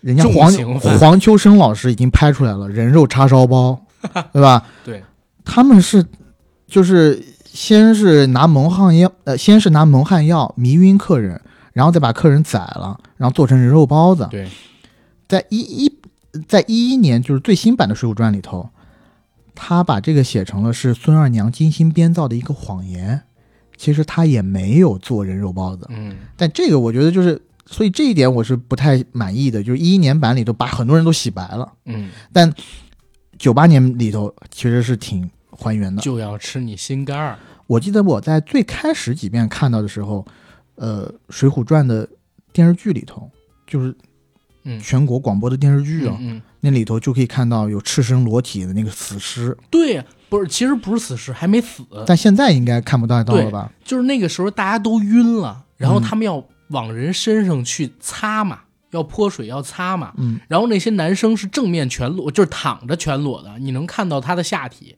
但是现在版本里边全都没了，对吧？还有那种就是男生光着屁股，然后把他们趴过来，然后在那个他背上拿一块白布就开始搓，就是东北澡堂的那套，嗯，就是要吃人啊！我靠，就是我觉得梁山泊这个故事有意思，就有意思在他这个英雄很多都是草莽出身，嗯然后各种各样的都有。我们刚刚讲了杀人的，啊，对吧还？有吃人的王英吗？啊，吃王英也有，像什么催命判官李立也是杀人不眨眼的魔头，但这个都是地煞里面比较排名靠后的了。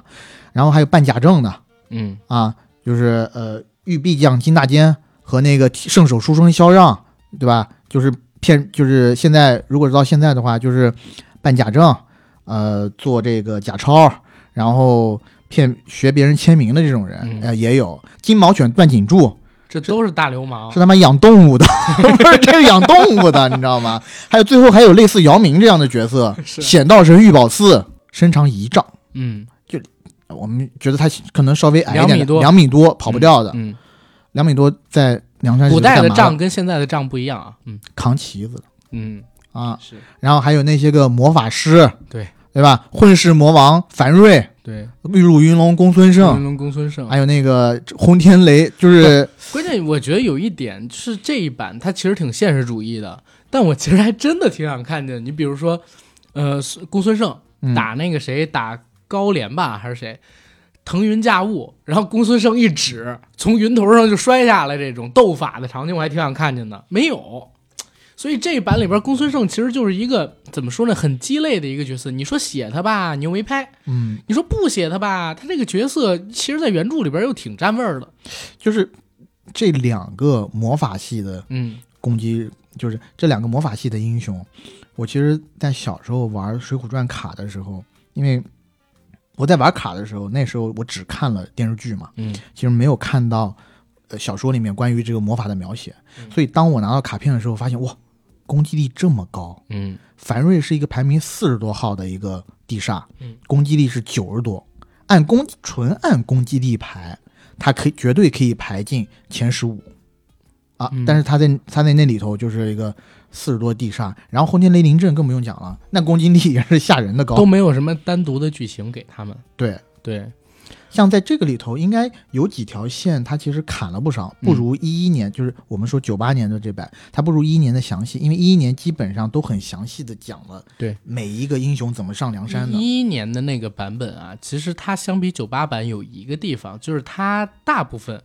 跟原著的戏没有合并，然后呢，就是原跟原著相比，他的戏份没有合并。在老版里边有很多人戏份是合并掉的，你比如说，当时高俅第一集不是高俅要升官嘛，然后他招惹了一个人，也是八十万禁军教头，是林冲之前的那一位。嗯，他说招惹的是王进，对吧？但其实不是，原著里边打的应该打他的，就是把他打的入院，然后休养半个月的那个，应该是王进他爹叫王冲，王生，啊，叫王生，嗯，对。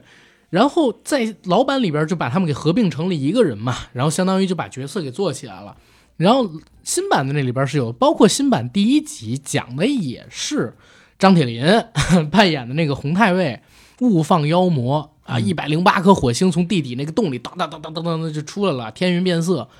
然后新版甚至还有一点，就比如说，呃，三打呃三拳打死镇关西那一段，它有很多直接照着原著写的那样去拍的镜头跟那个呃台词，甚至直接把原著里边的文儿就给你念出来了。就这一块其实做的还是 OK 的，除了像我们刚才说的母夜叉，然后他们谋财害命、做人肉包子这种，可能到了一一年之后尺度收紧，你没法播了，对他加了一些人物的改编。改编，但大部分还都是比较符合原著的。然后老版的那里边儿，它就会有一些精简问题，因为老版毕竟只有四十三集嘛，嗯，然后他缩了很多。老版的故事线讲的比较清楚的，高俅我们就不说了。高俅完事儿了之后，其实就是鲁智深。第二个小小段落就是鲁智深，镇关西那场，对，呃，不光是镇关西，还有他上了山啊，然后怎么又从山上下了，遇到林冲。第三个段落是林冲，嗯，林冲紧接着遇到的就是杨志，杨志卖刀之，哎，杨志卖刀那段特别逗，杨志卖刀碰到一个叫牛二的大哥，对吧？牛二是那个牛大爷，牛二就是牛大爷，就是李琦演的东北一家人。嗯，他那段特别好笑。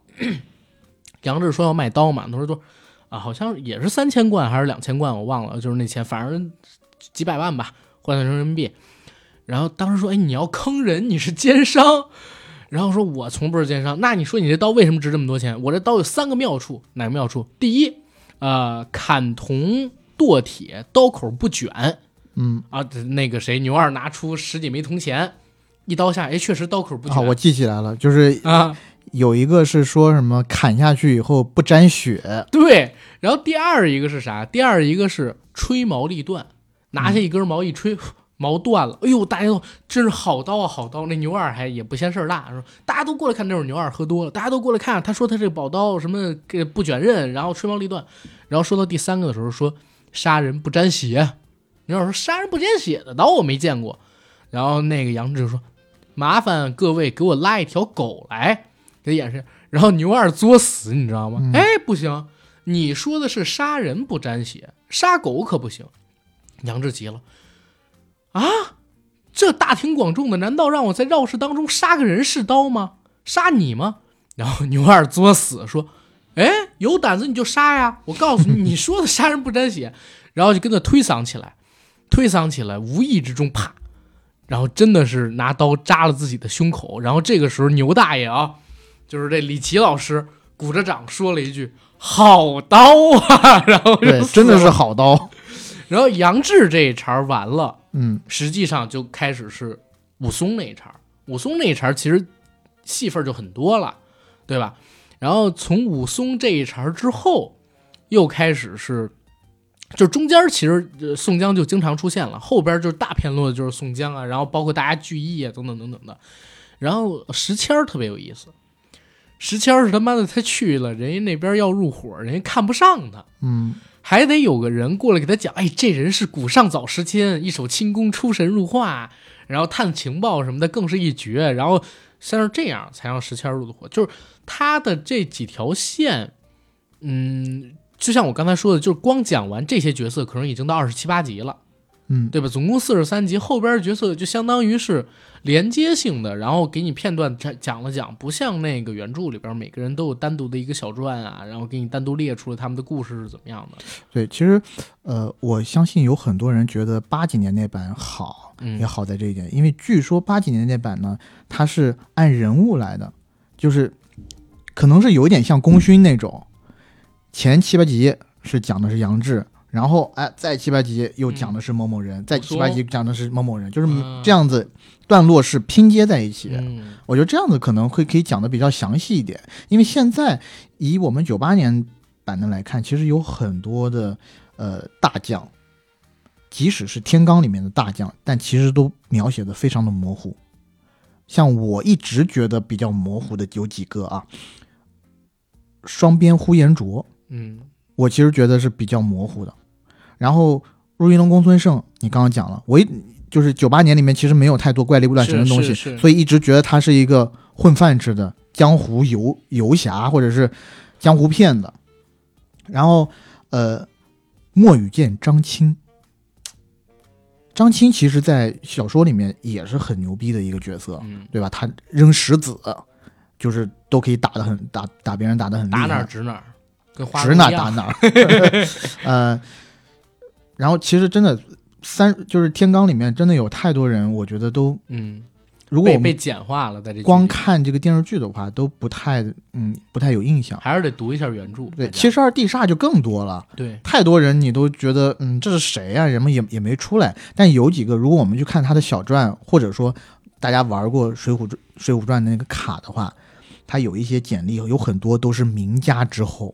是，然后有什么呃，我我记得有几个什么小温侯吕方，嗯，说长得跟吕布差不多，哦，还是说就是吕吕布的就是后人啊什么之类的。大刀关胜不就是关羽的后人吗？据传说杨志是杨家将的后人是。啊，他们这帮人其实都是名门之后啊，你像柴进更是啊。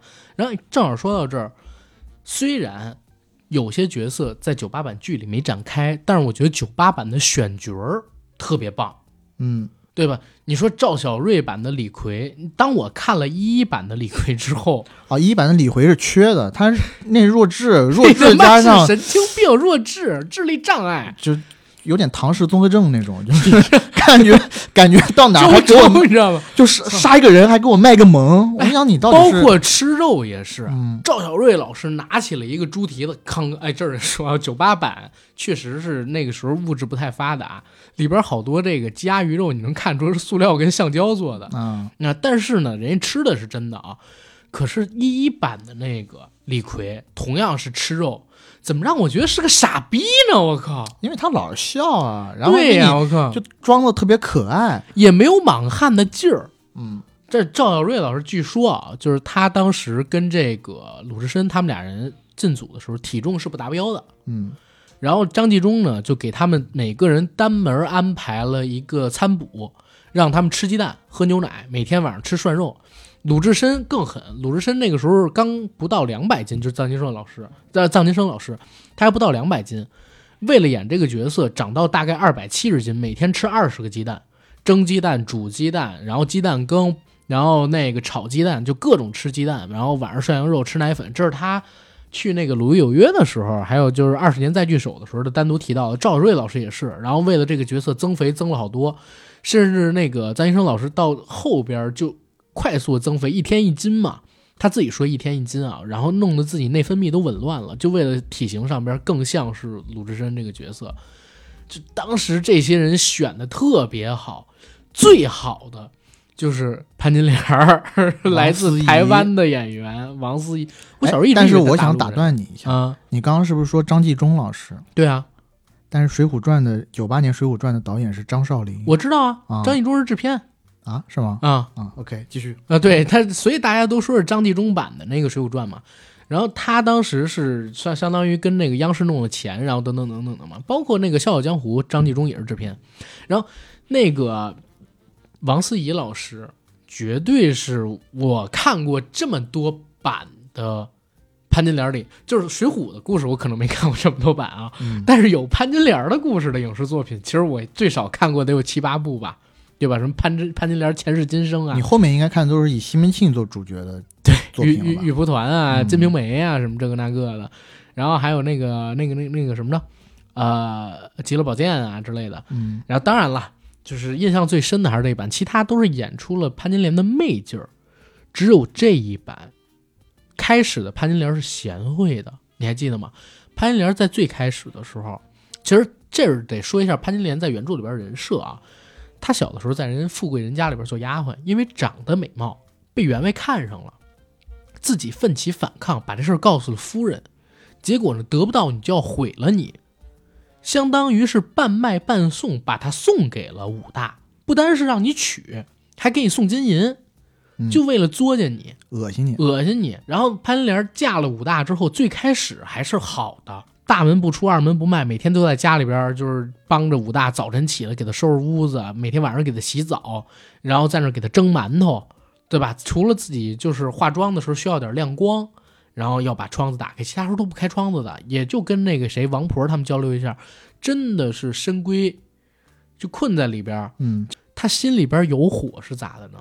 是见到了弟弟，见到了这个兄弟武松。武松不不像样儿，就是第一天回来跟自己哥哥站在一起，嫂嫂春心动了。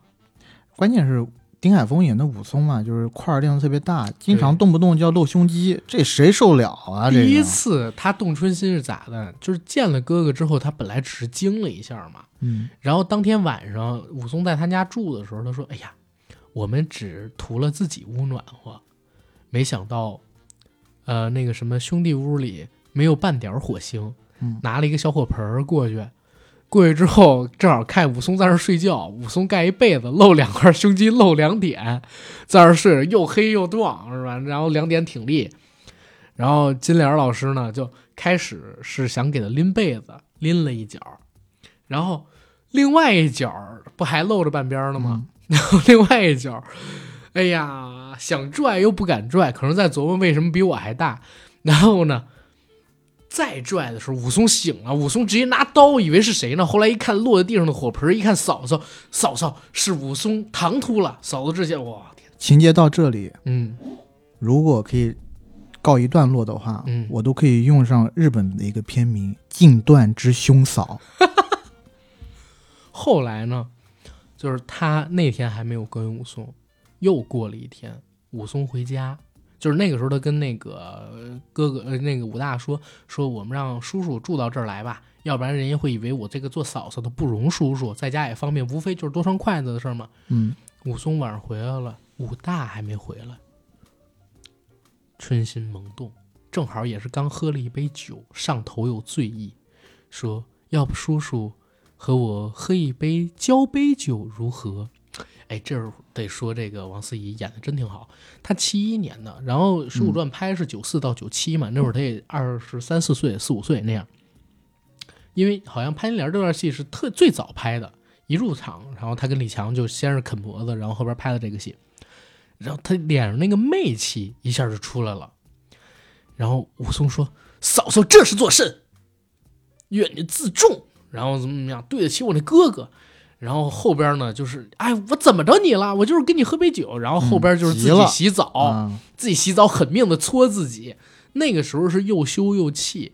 从其实从他的角度也是，就是我年轻貌美，搁在别人家里边儿，就是肯定都特别那啥，然后跟了你武大，然后，哎呀，就是也是潘金莲是苦命人，两个人都是苦命人，对，都是苦命人。你怎么对潘金莲的滤镜这么强啊？没有啊？再到后边那个，我看你也是生性水性杨花，嗨，后边西门大官人就是李强老师。其实我说实话，李强老师这个角色，我觉得是有点问题的。因为他不够帅，对他一脸坑坑洼洼的，跟这个玉面西门没关系啊！我靠，要怪就怪潘金莲的那个支窗户的架子，对哎呦，那根棍子掉下来，刚好砸到了李强的头上。对，而且就是我觉得金莲老师啊，就是口大肚子小，你知道吗？眼儿大肚子小，就是什么东西啊？你别别开黄腔没啊！我的妈嘞！这是一句歇后语，就是眼儿大肚子小是什么呢？爱喝酒、又喝不了多哦少，哦哦，OK，对吧？爱喝酒又喝不了多少，每次灌点黄汤，然后人就犯迷糊。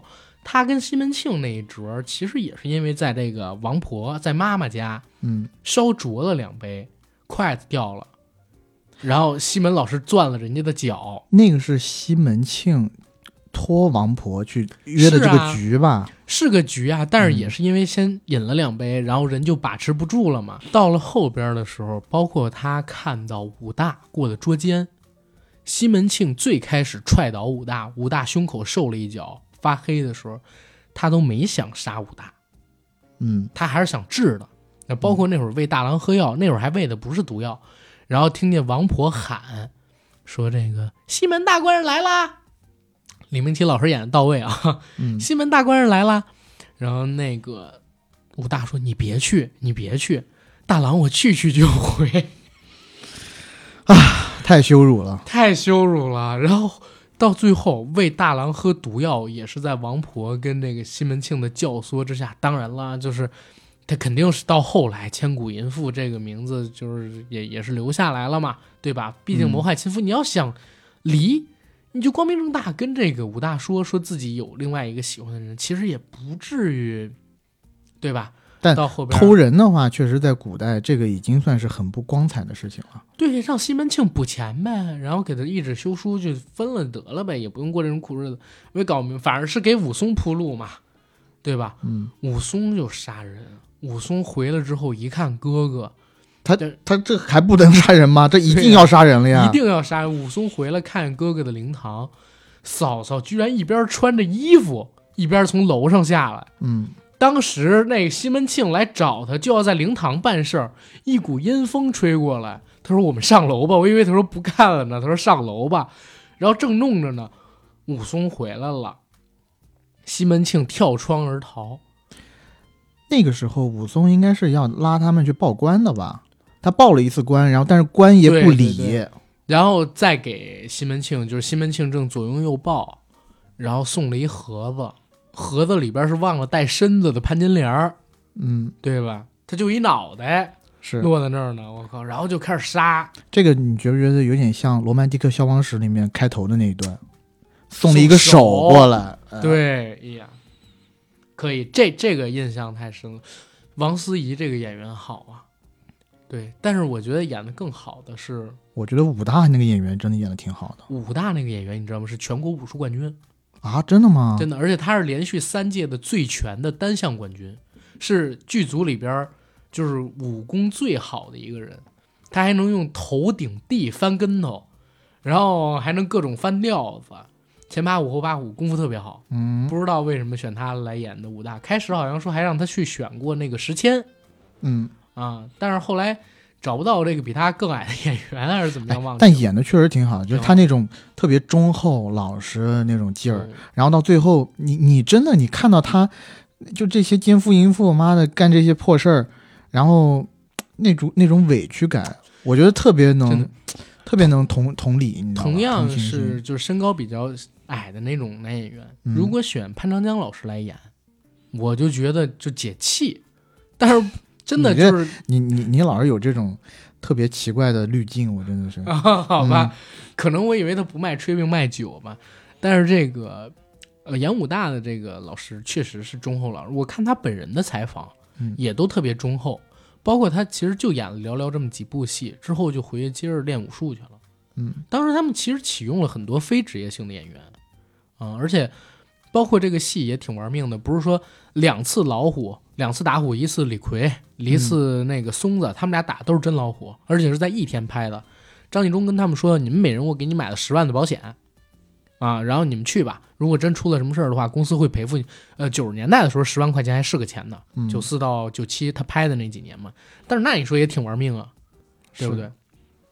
所以我说这个选角什么的真的挺好的，然后基本上符合了我对原著。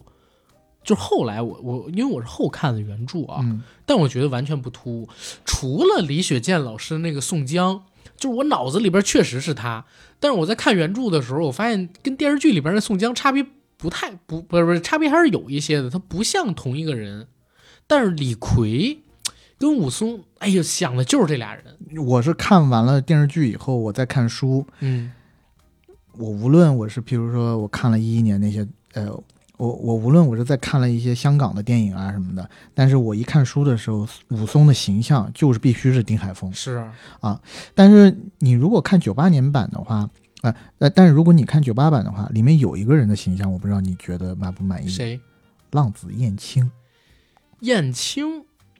那个其实我也不是特别满意，因为他的男就是他的男演员也不是那么帅气。是，小说里面应该讲的他就是，呃，眉清目秀的那种嗯。他我觉得有一点点都让我感觉是类似于男宠的那种感觉了，嗯，而且他又会就是声乐啊，然后吹箫啊什么都挺会的。确实，你要从这个角度上面来讲，如果是现在这个版本的浪子燕青，确实很难勾到李师师。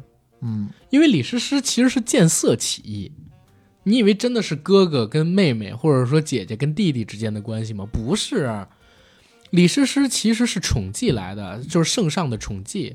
然后当时燕青去求他办事儿，对吧？嗯他看着燕青，其实是想把燕青给摘了的。结果燕青跟他斗了几圈，还追了追这个叫什么箫还是笛子，两人追箫，非要这个李师师非要给燕青吹黑箫。结果俩人追来追去，追来追去，最后就不知道为什么变成姐弟还是兄妹了。嗯但是到后来，燕青脸毁了，对，又回来找李师师。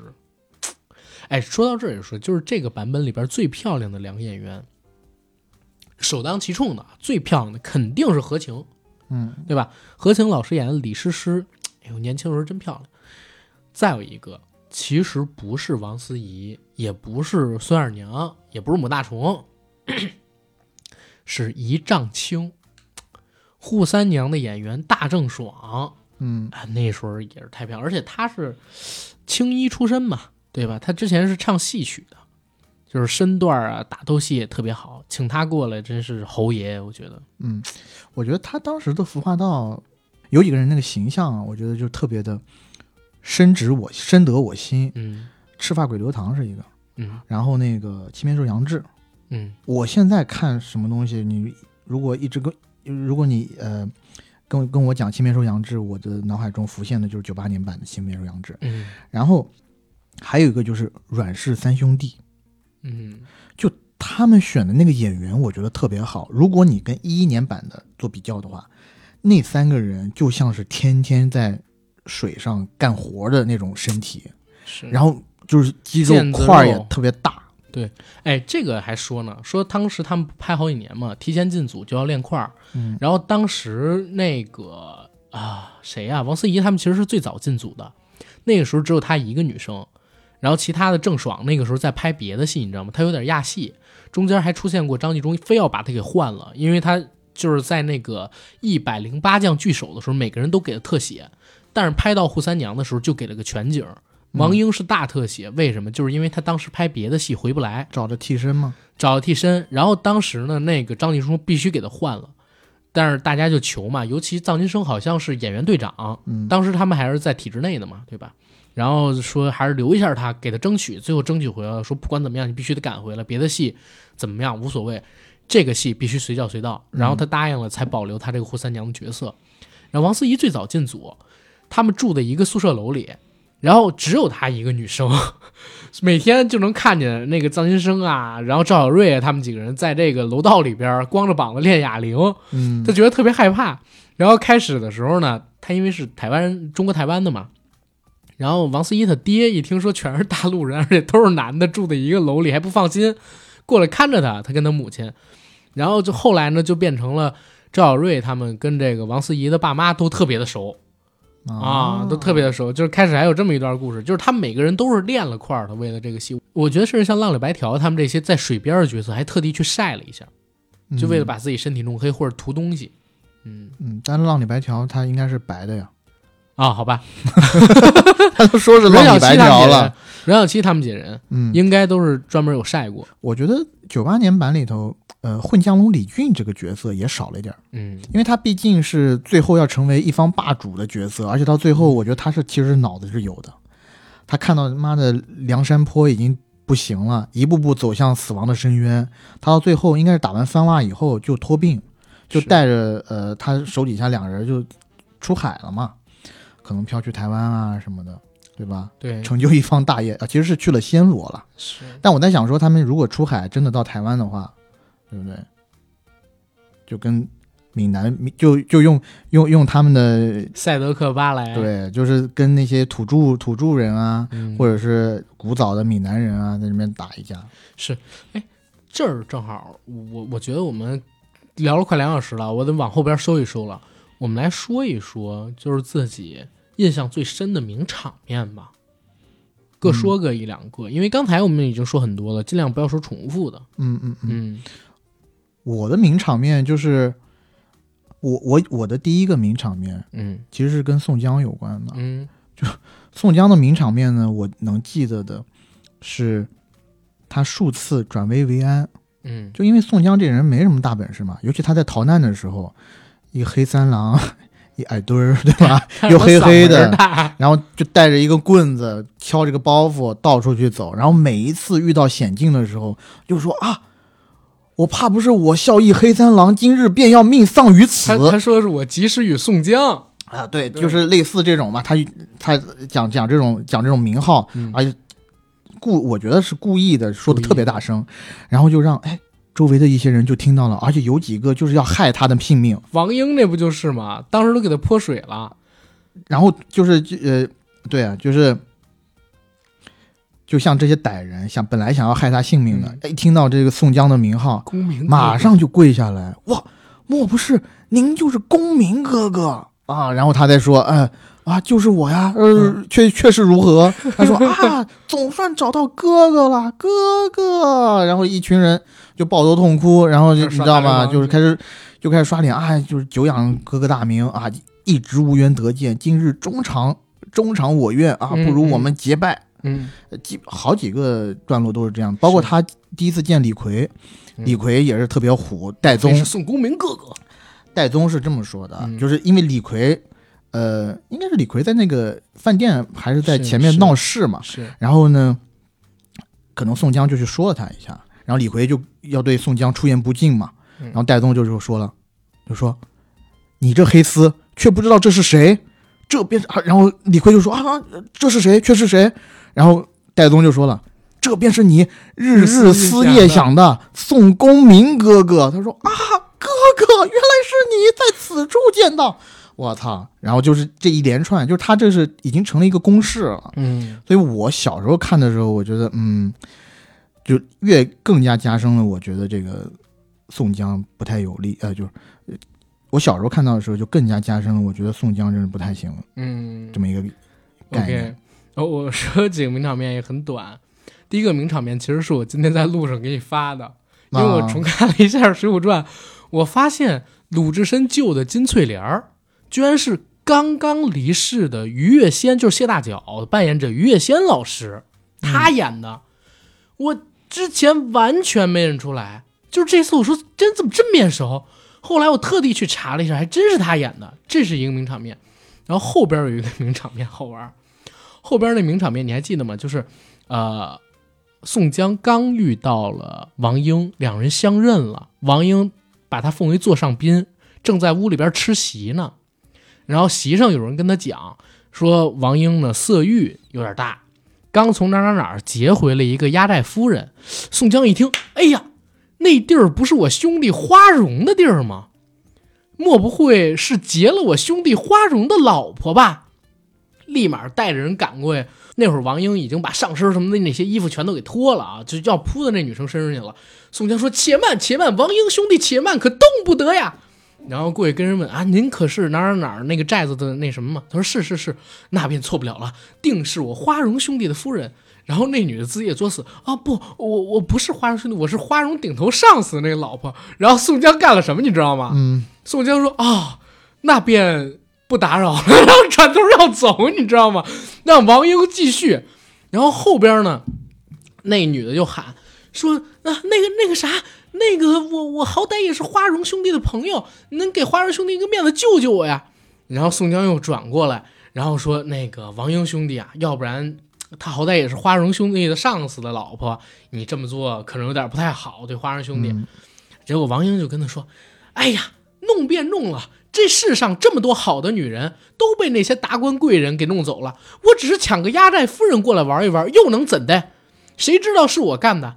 然后宋江一看劝不住，然后转头又要走，你知道，说我们吃席去，连着退了两次。后来是那个女的不断的哀求，然后才回来说啊，要不然你就哎忍忍吧，回头哥哥给你找一个好媳妇儿。结果一拖呢，就拖了好多年，一直到打这个扈三娘，才把他这媳妇儿给弄到了。但是就这件事，我觉得算是名场面的点在哪儿？几次三番的要往回退，你知道吗？几次三番说啊，你该弄弄你的，只要不是我身边哥们儿的朋友就无所谓，不是我哥们儿的媳妇儿就无所谓，这个挺流氓的。然后后面，后面好像还有一个名场面，是那个写反诗啊，在那个浔阳江边是吧？对，写反诗那一段，以前我就觉得牛逼，但是这一次回看，我发现真牛逼。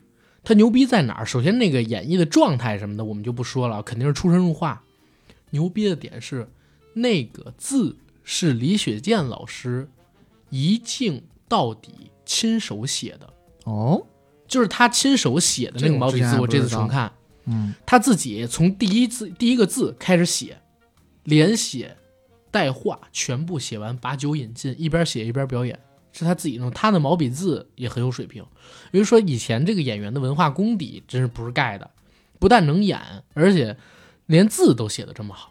嗯，对，就是这几个，其实是我我印象当中的几个名场面。嗯，对吧？就是这个剧其实每一集拿出的都有名场面，对吧？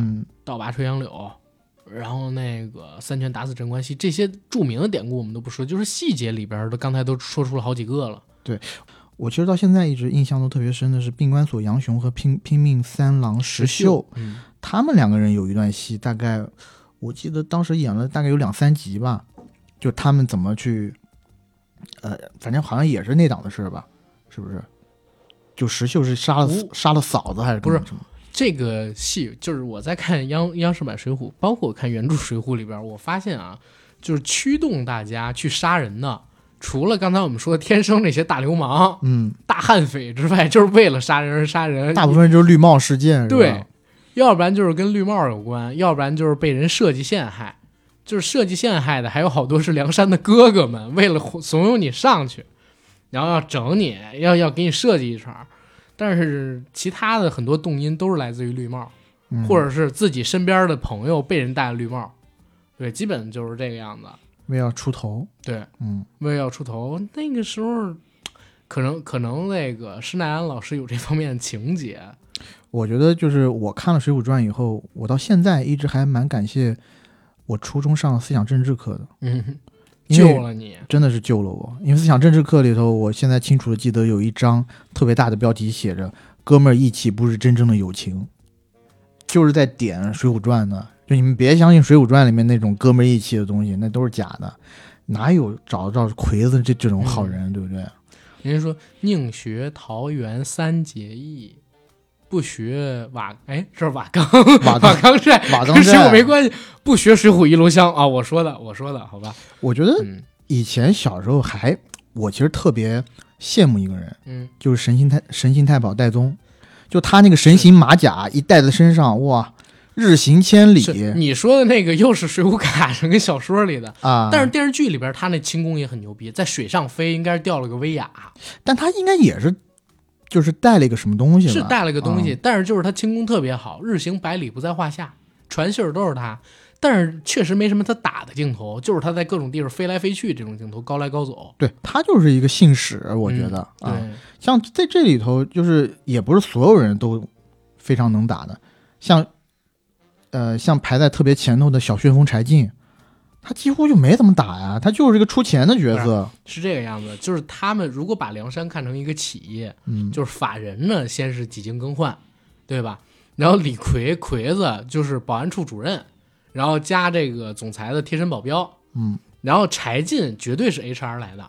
但我觉得不管怎么说，就是九八版的《水浒传》绝对是一部优秀的电视剧，甚至在我看过的国产电视剧里边，稳稳能排进前二十。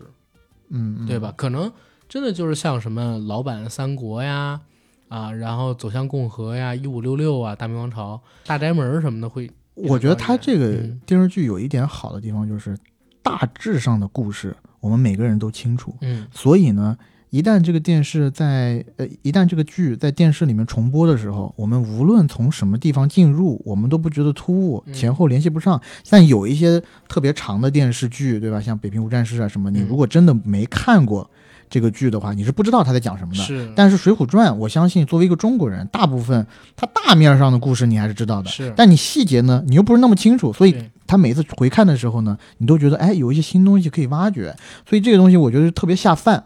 嗯，因为你每次吃饭的时候，你看一下，你觉得还挺有意思的。看他杀人，我靠，自己想吃饭。而且我自己在想啊，嗯，是现在这个呃咱们的这个娱乐环境不允许拍这样的是，电影或者电视剧，或者还是得央视这种的级别的对，去牵头。如果要是真能拍的话，这个不比 Marvel 不比漫威那些宇宙牛逼多了吗？来个水浒宇宙，权力的游戏，每一个人每一个人拍一个单个单人的电影，然后再合起来，对吧？对，哎真的《水浒传》，你要这么说的话，绝对是漫威级别再往上的作品。对啊，你你一直到我觉得《水浒传》它有个集合体，嗯，这个叫什么呢？叫什么联盟呢？落草者联盟，悍匪联盟，中国悍匪联盟，对悍或者是对悍匪联盟嗯啊，第一第一集怎么怎么样，到第一集可能就是智取生辰纲，在此之前有几个人物就可以出场了，赤发鬼刘唐对啊，托塔天王晁盖晁盖，加孝义黑三郎，到第二集的时候。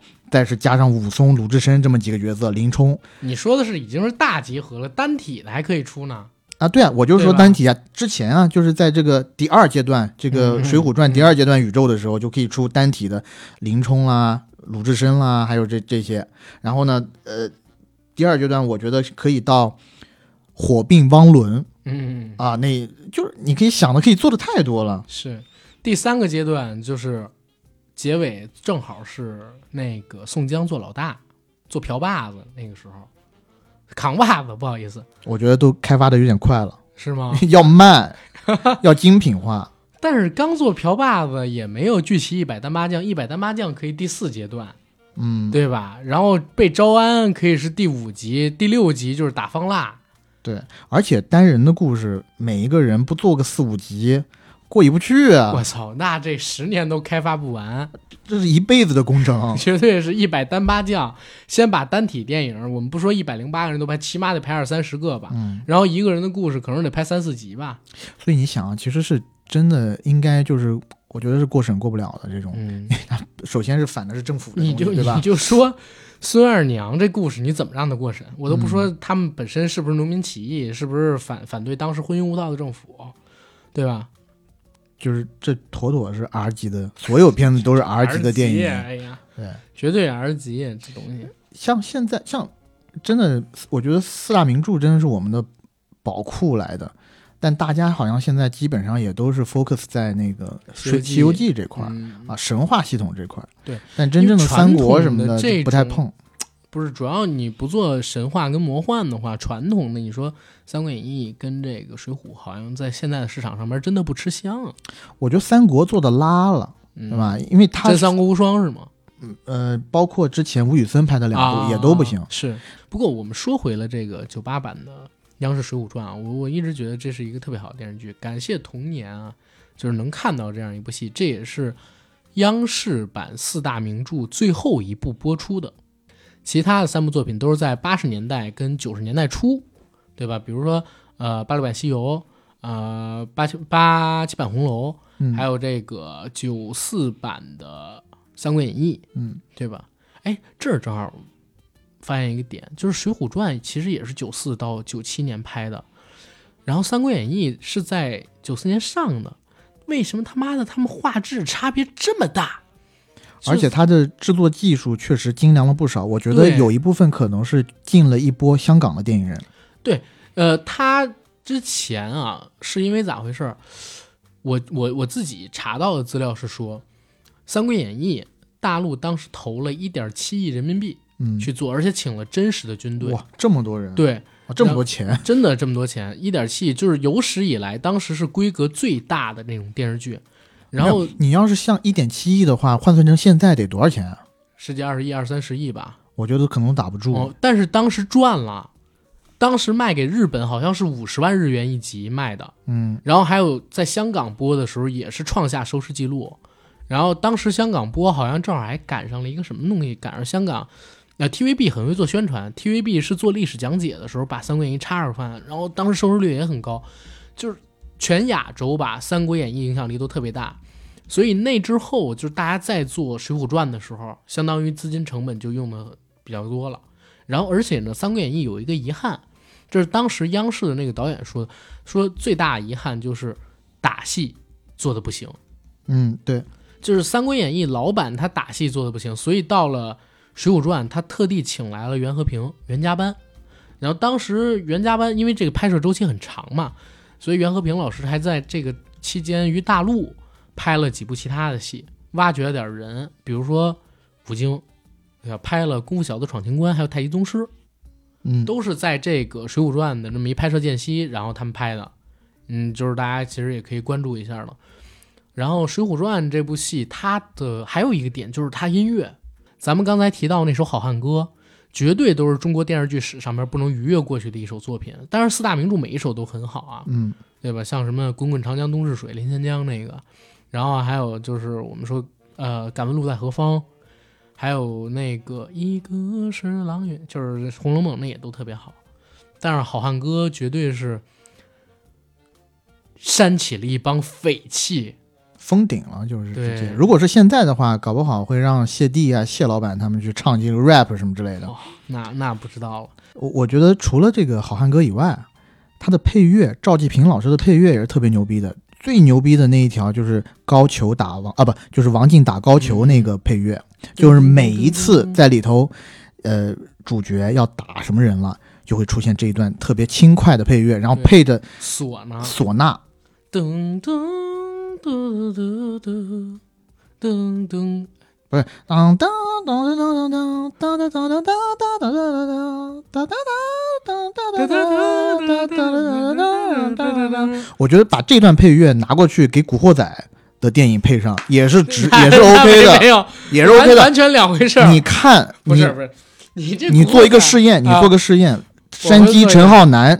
拿着西瓜刀上去劈人的时候，你配上王进打高球，那个状态绝对牛，逼。是牛逼，但状态就全变了，好吗？嗯，啊，古惑仔的话，它还是得是一个街头的一个现代的那种一个音乐，你放一个民乐过去，我觉得，嗯，操，有问题。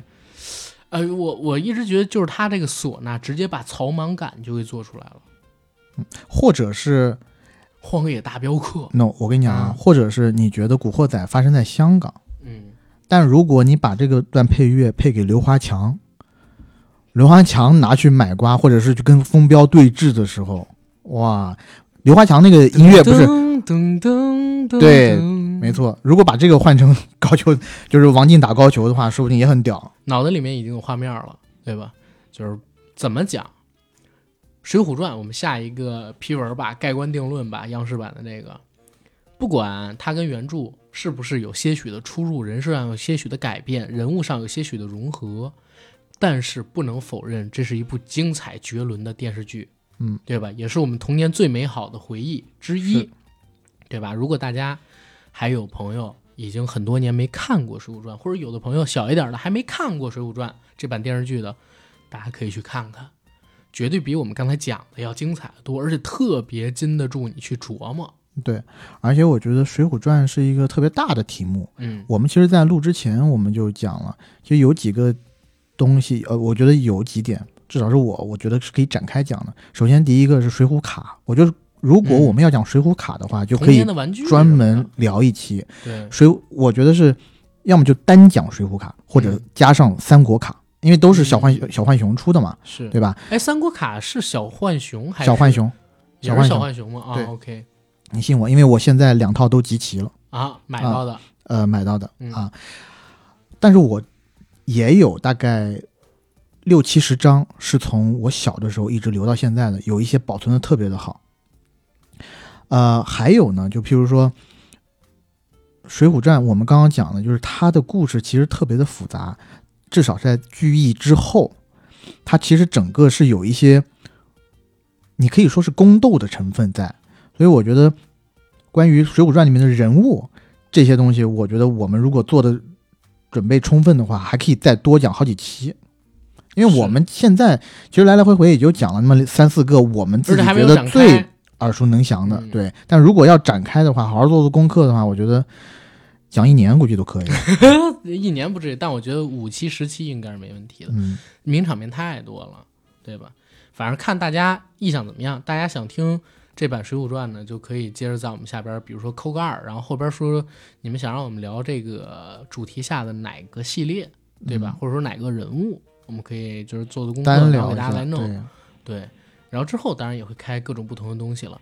然后我在结尾呢打一个广告啊，我们节目硬核电台已经在全网的各大播客平台同步播出，欢迎各位收听、订阅、点赞、打赏、转发我们，也欢迎关注我们的媒体名硬核班长。想加群的呢，加 J A C K I E L Y G T 的个人微信，让他拉您进群，和我们一起聊天打屁，对吧？然后如果你是北京、上海，然后广州、深圳这样城市的听友朋友，加我的时候记得跟我说一声你在哪个城市，拉你进不同的城市群。最后最后，给某山打个广告，十二月三号，啊、晚上七点半，然后某山呢会有一个，呃，某山之夜的视频活动，直接在这个，嗯，他们的 APP 主站首页上边就能看得到，然后大家可以关注一下，也算是他们的一个，嗯，年会吧，类似于 B 站那样的一个晚会的形式，最美的夜那种。然后说完了这些，我觉得今天的节目可以录到这儿了吧，嗯，对吧？那我们下周再见。好吧拜拜。拜拜。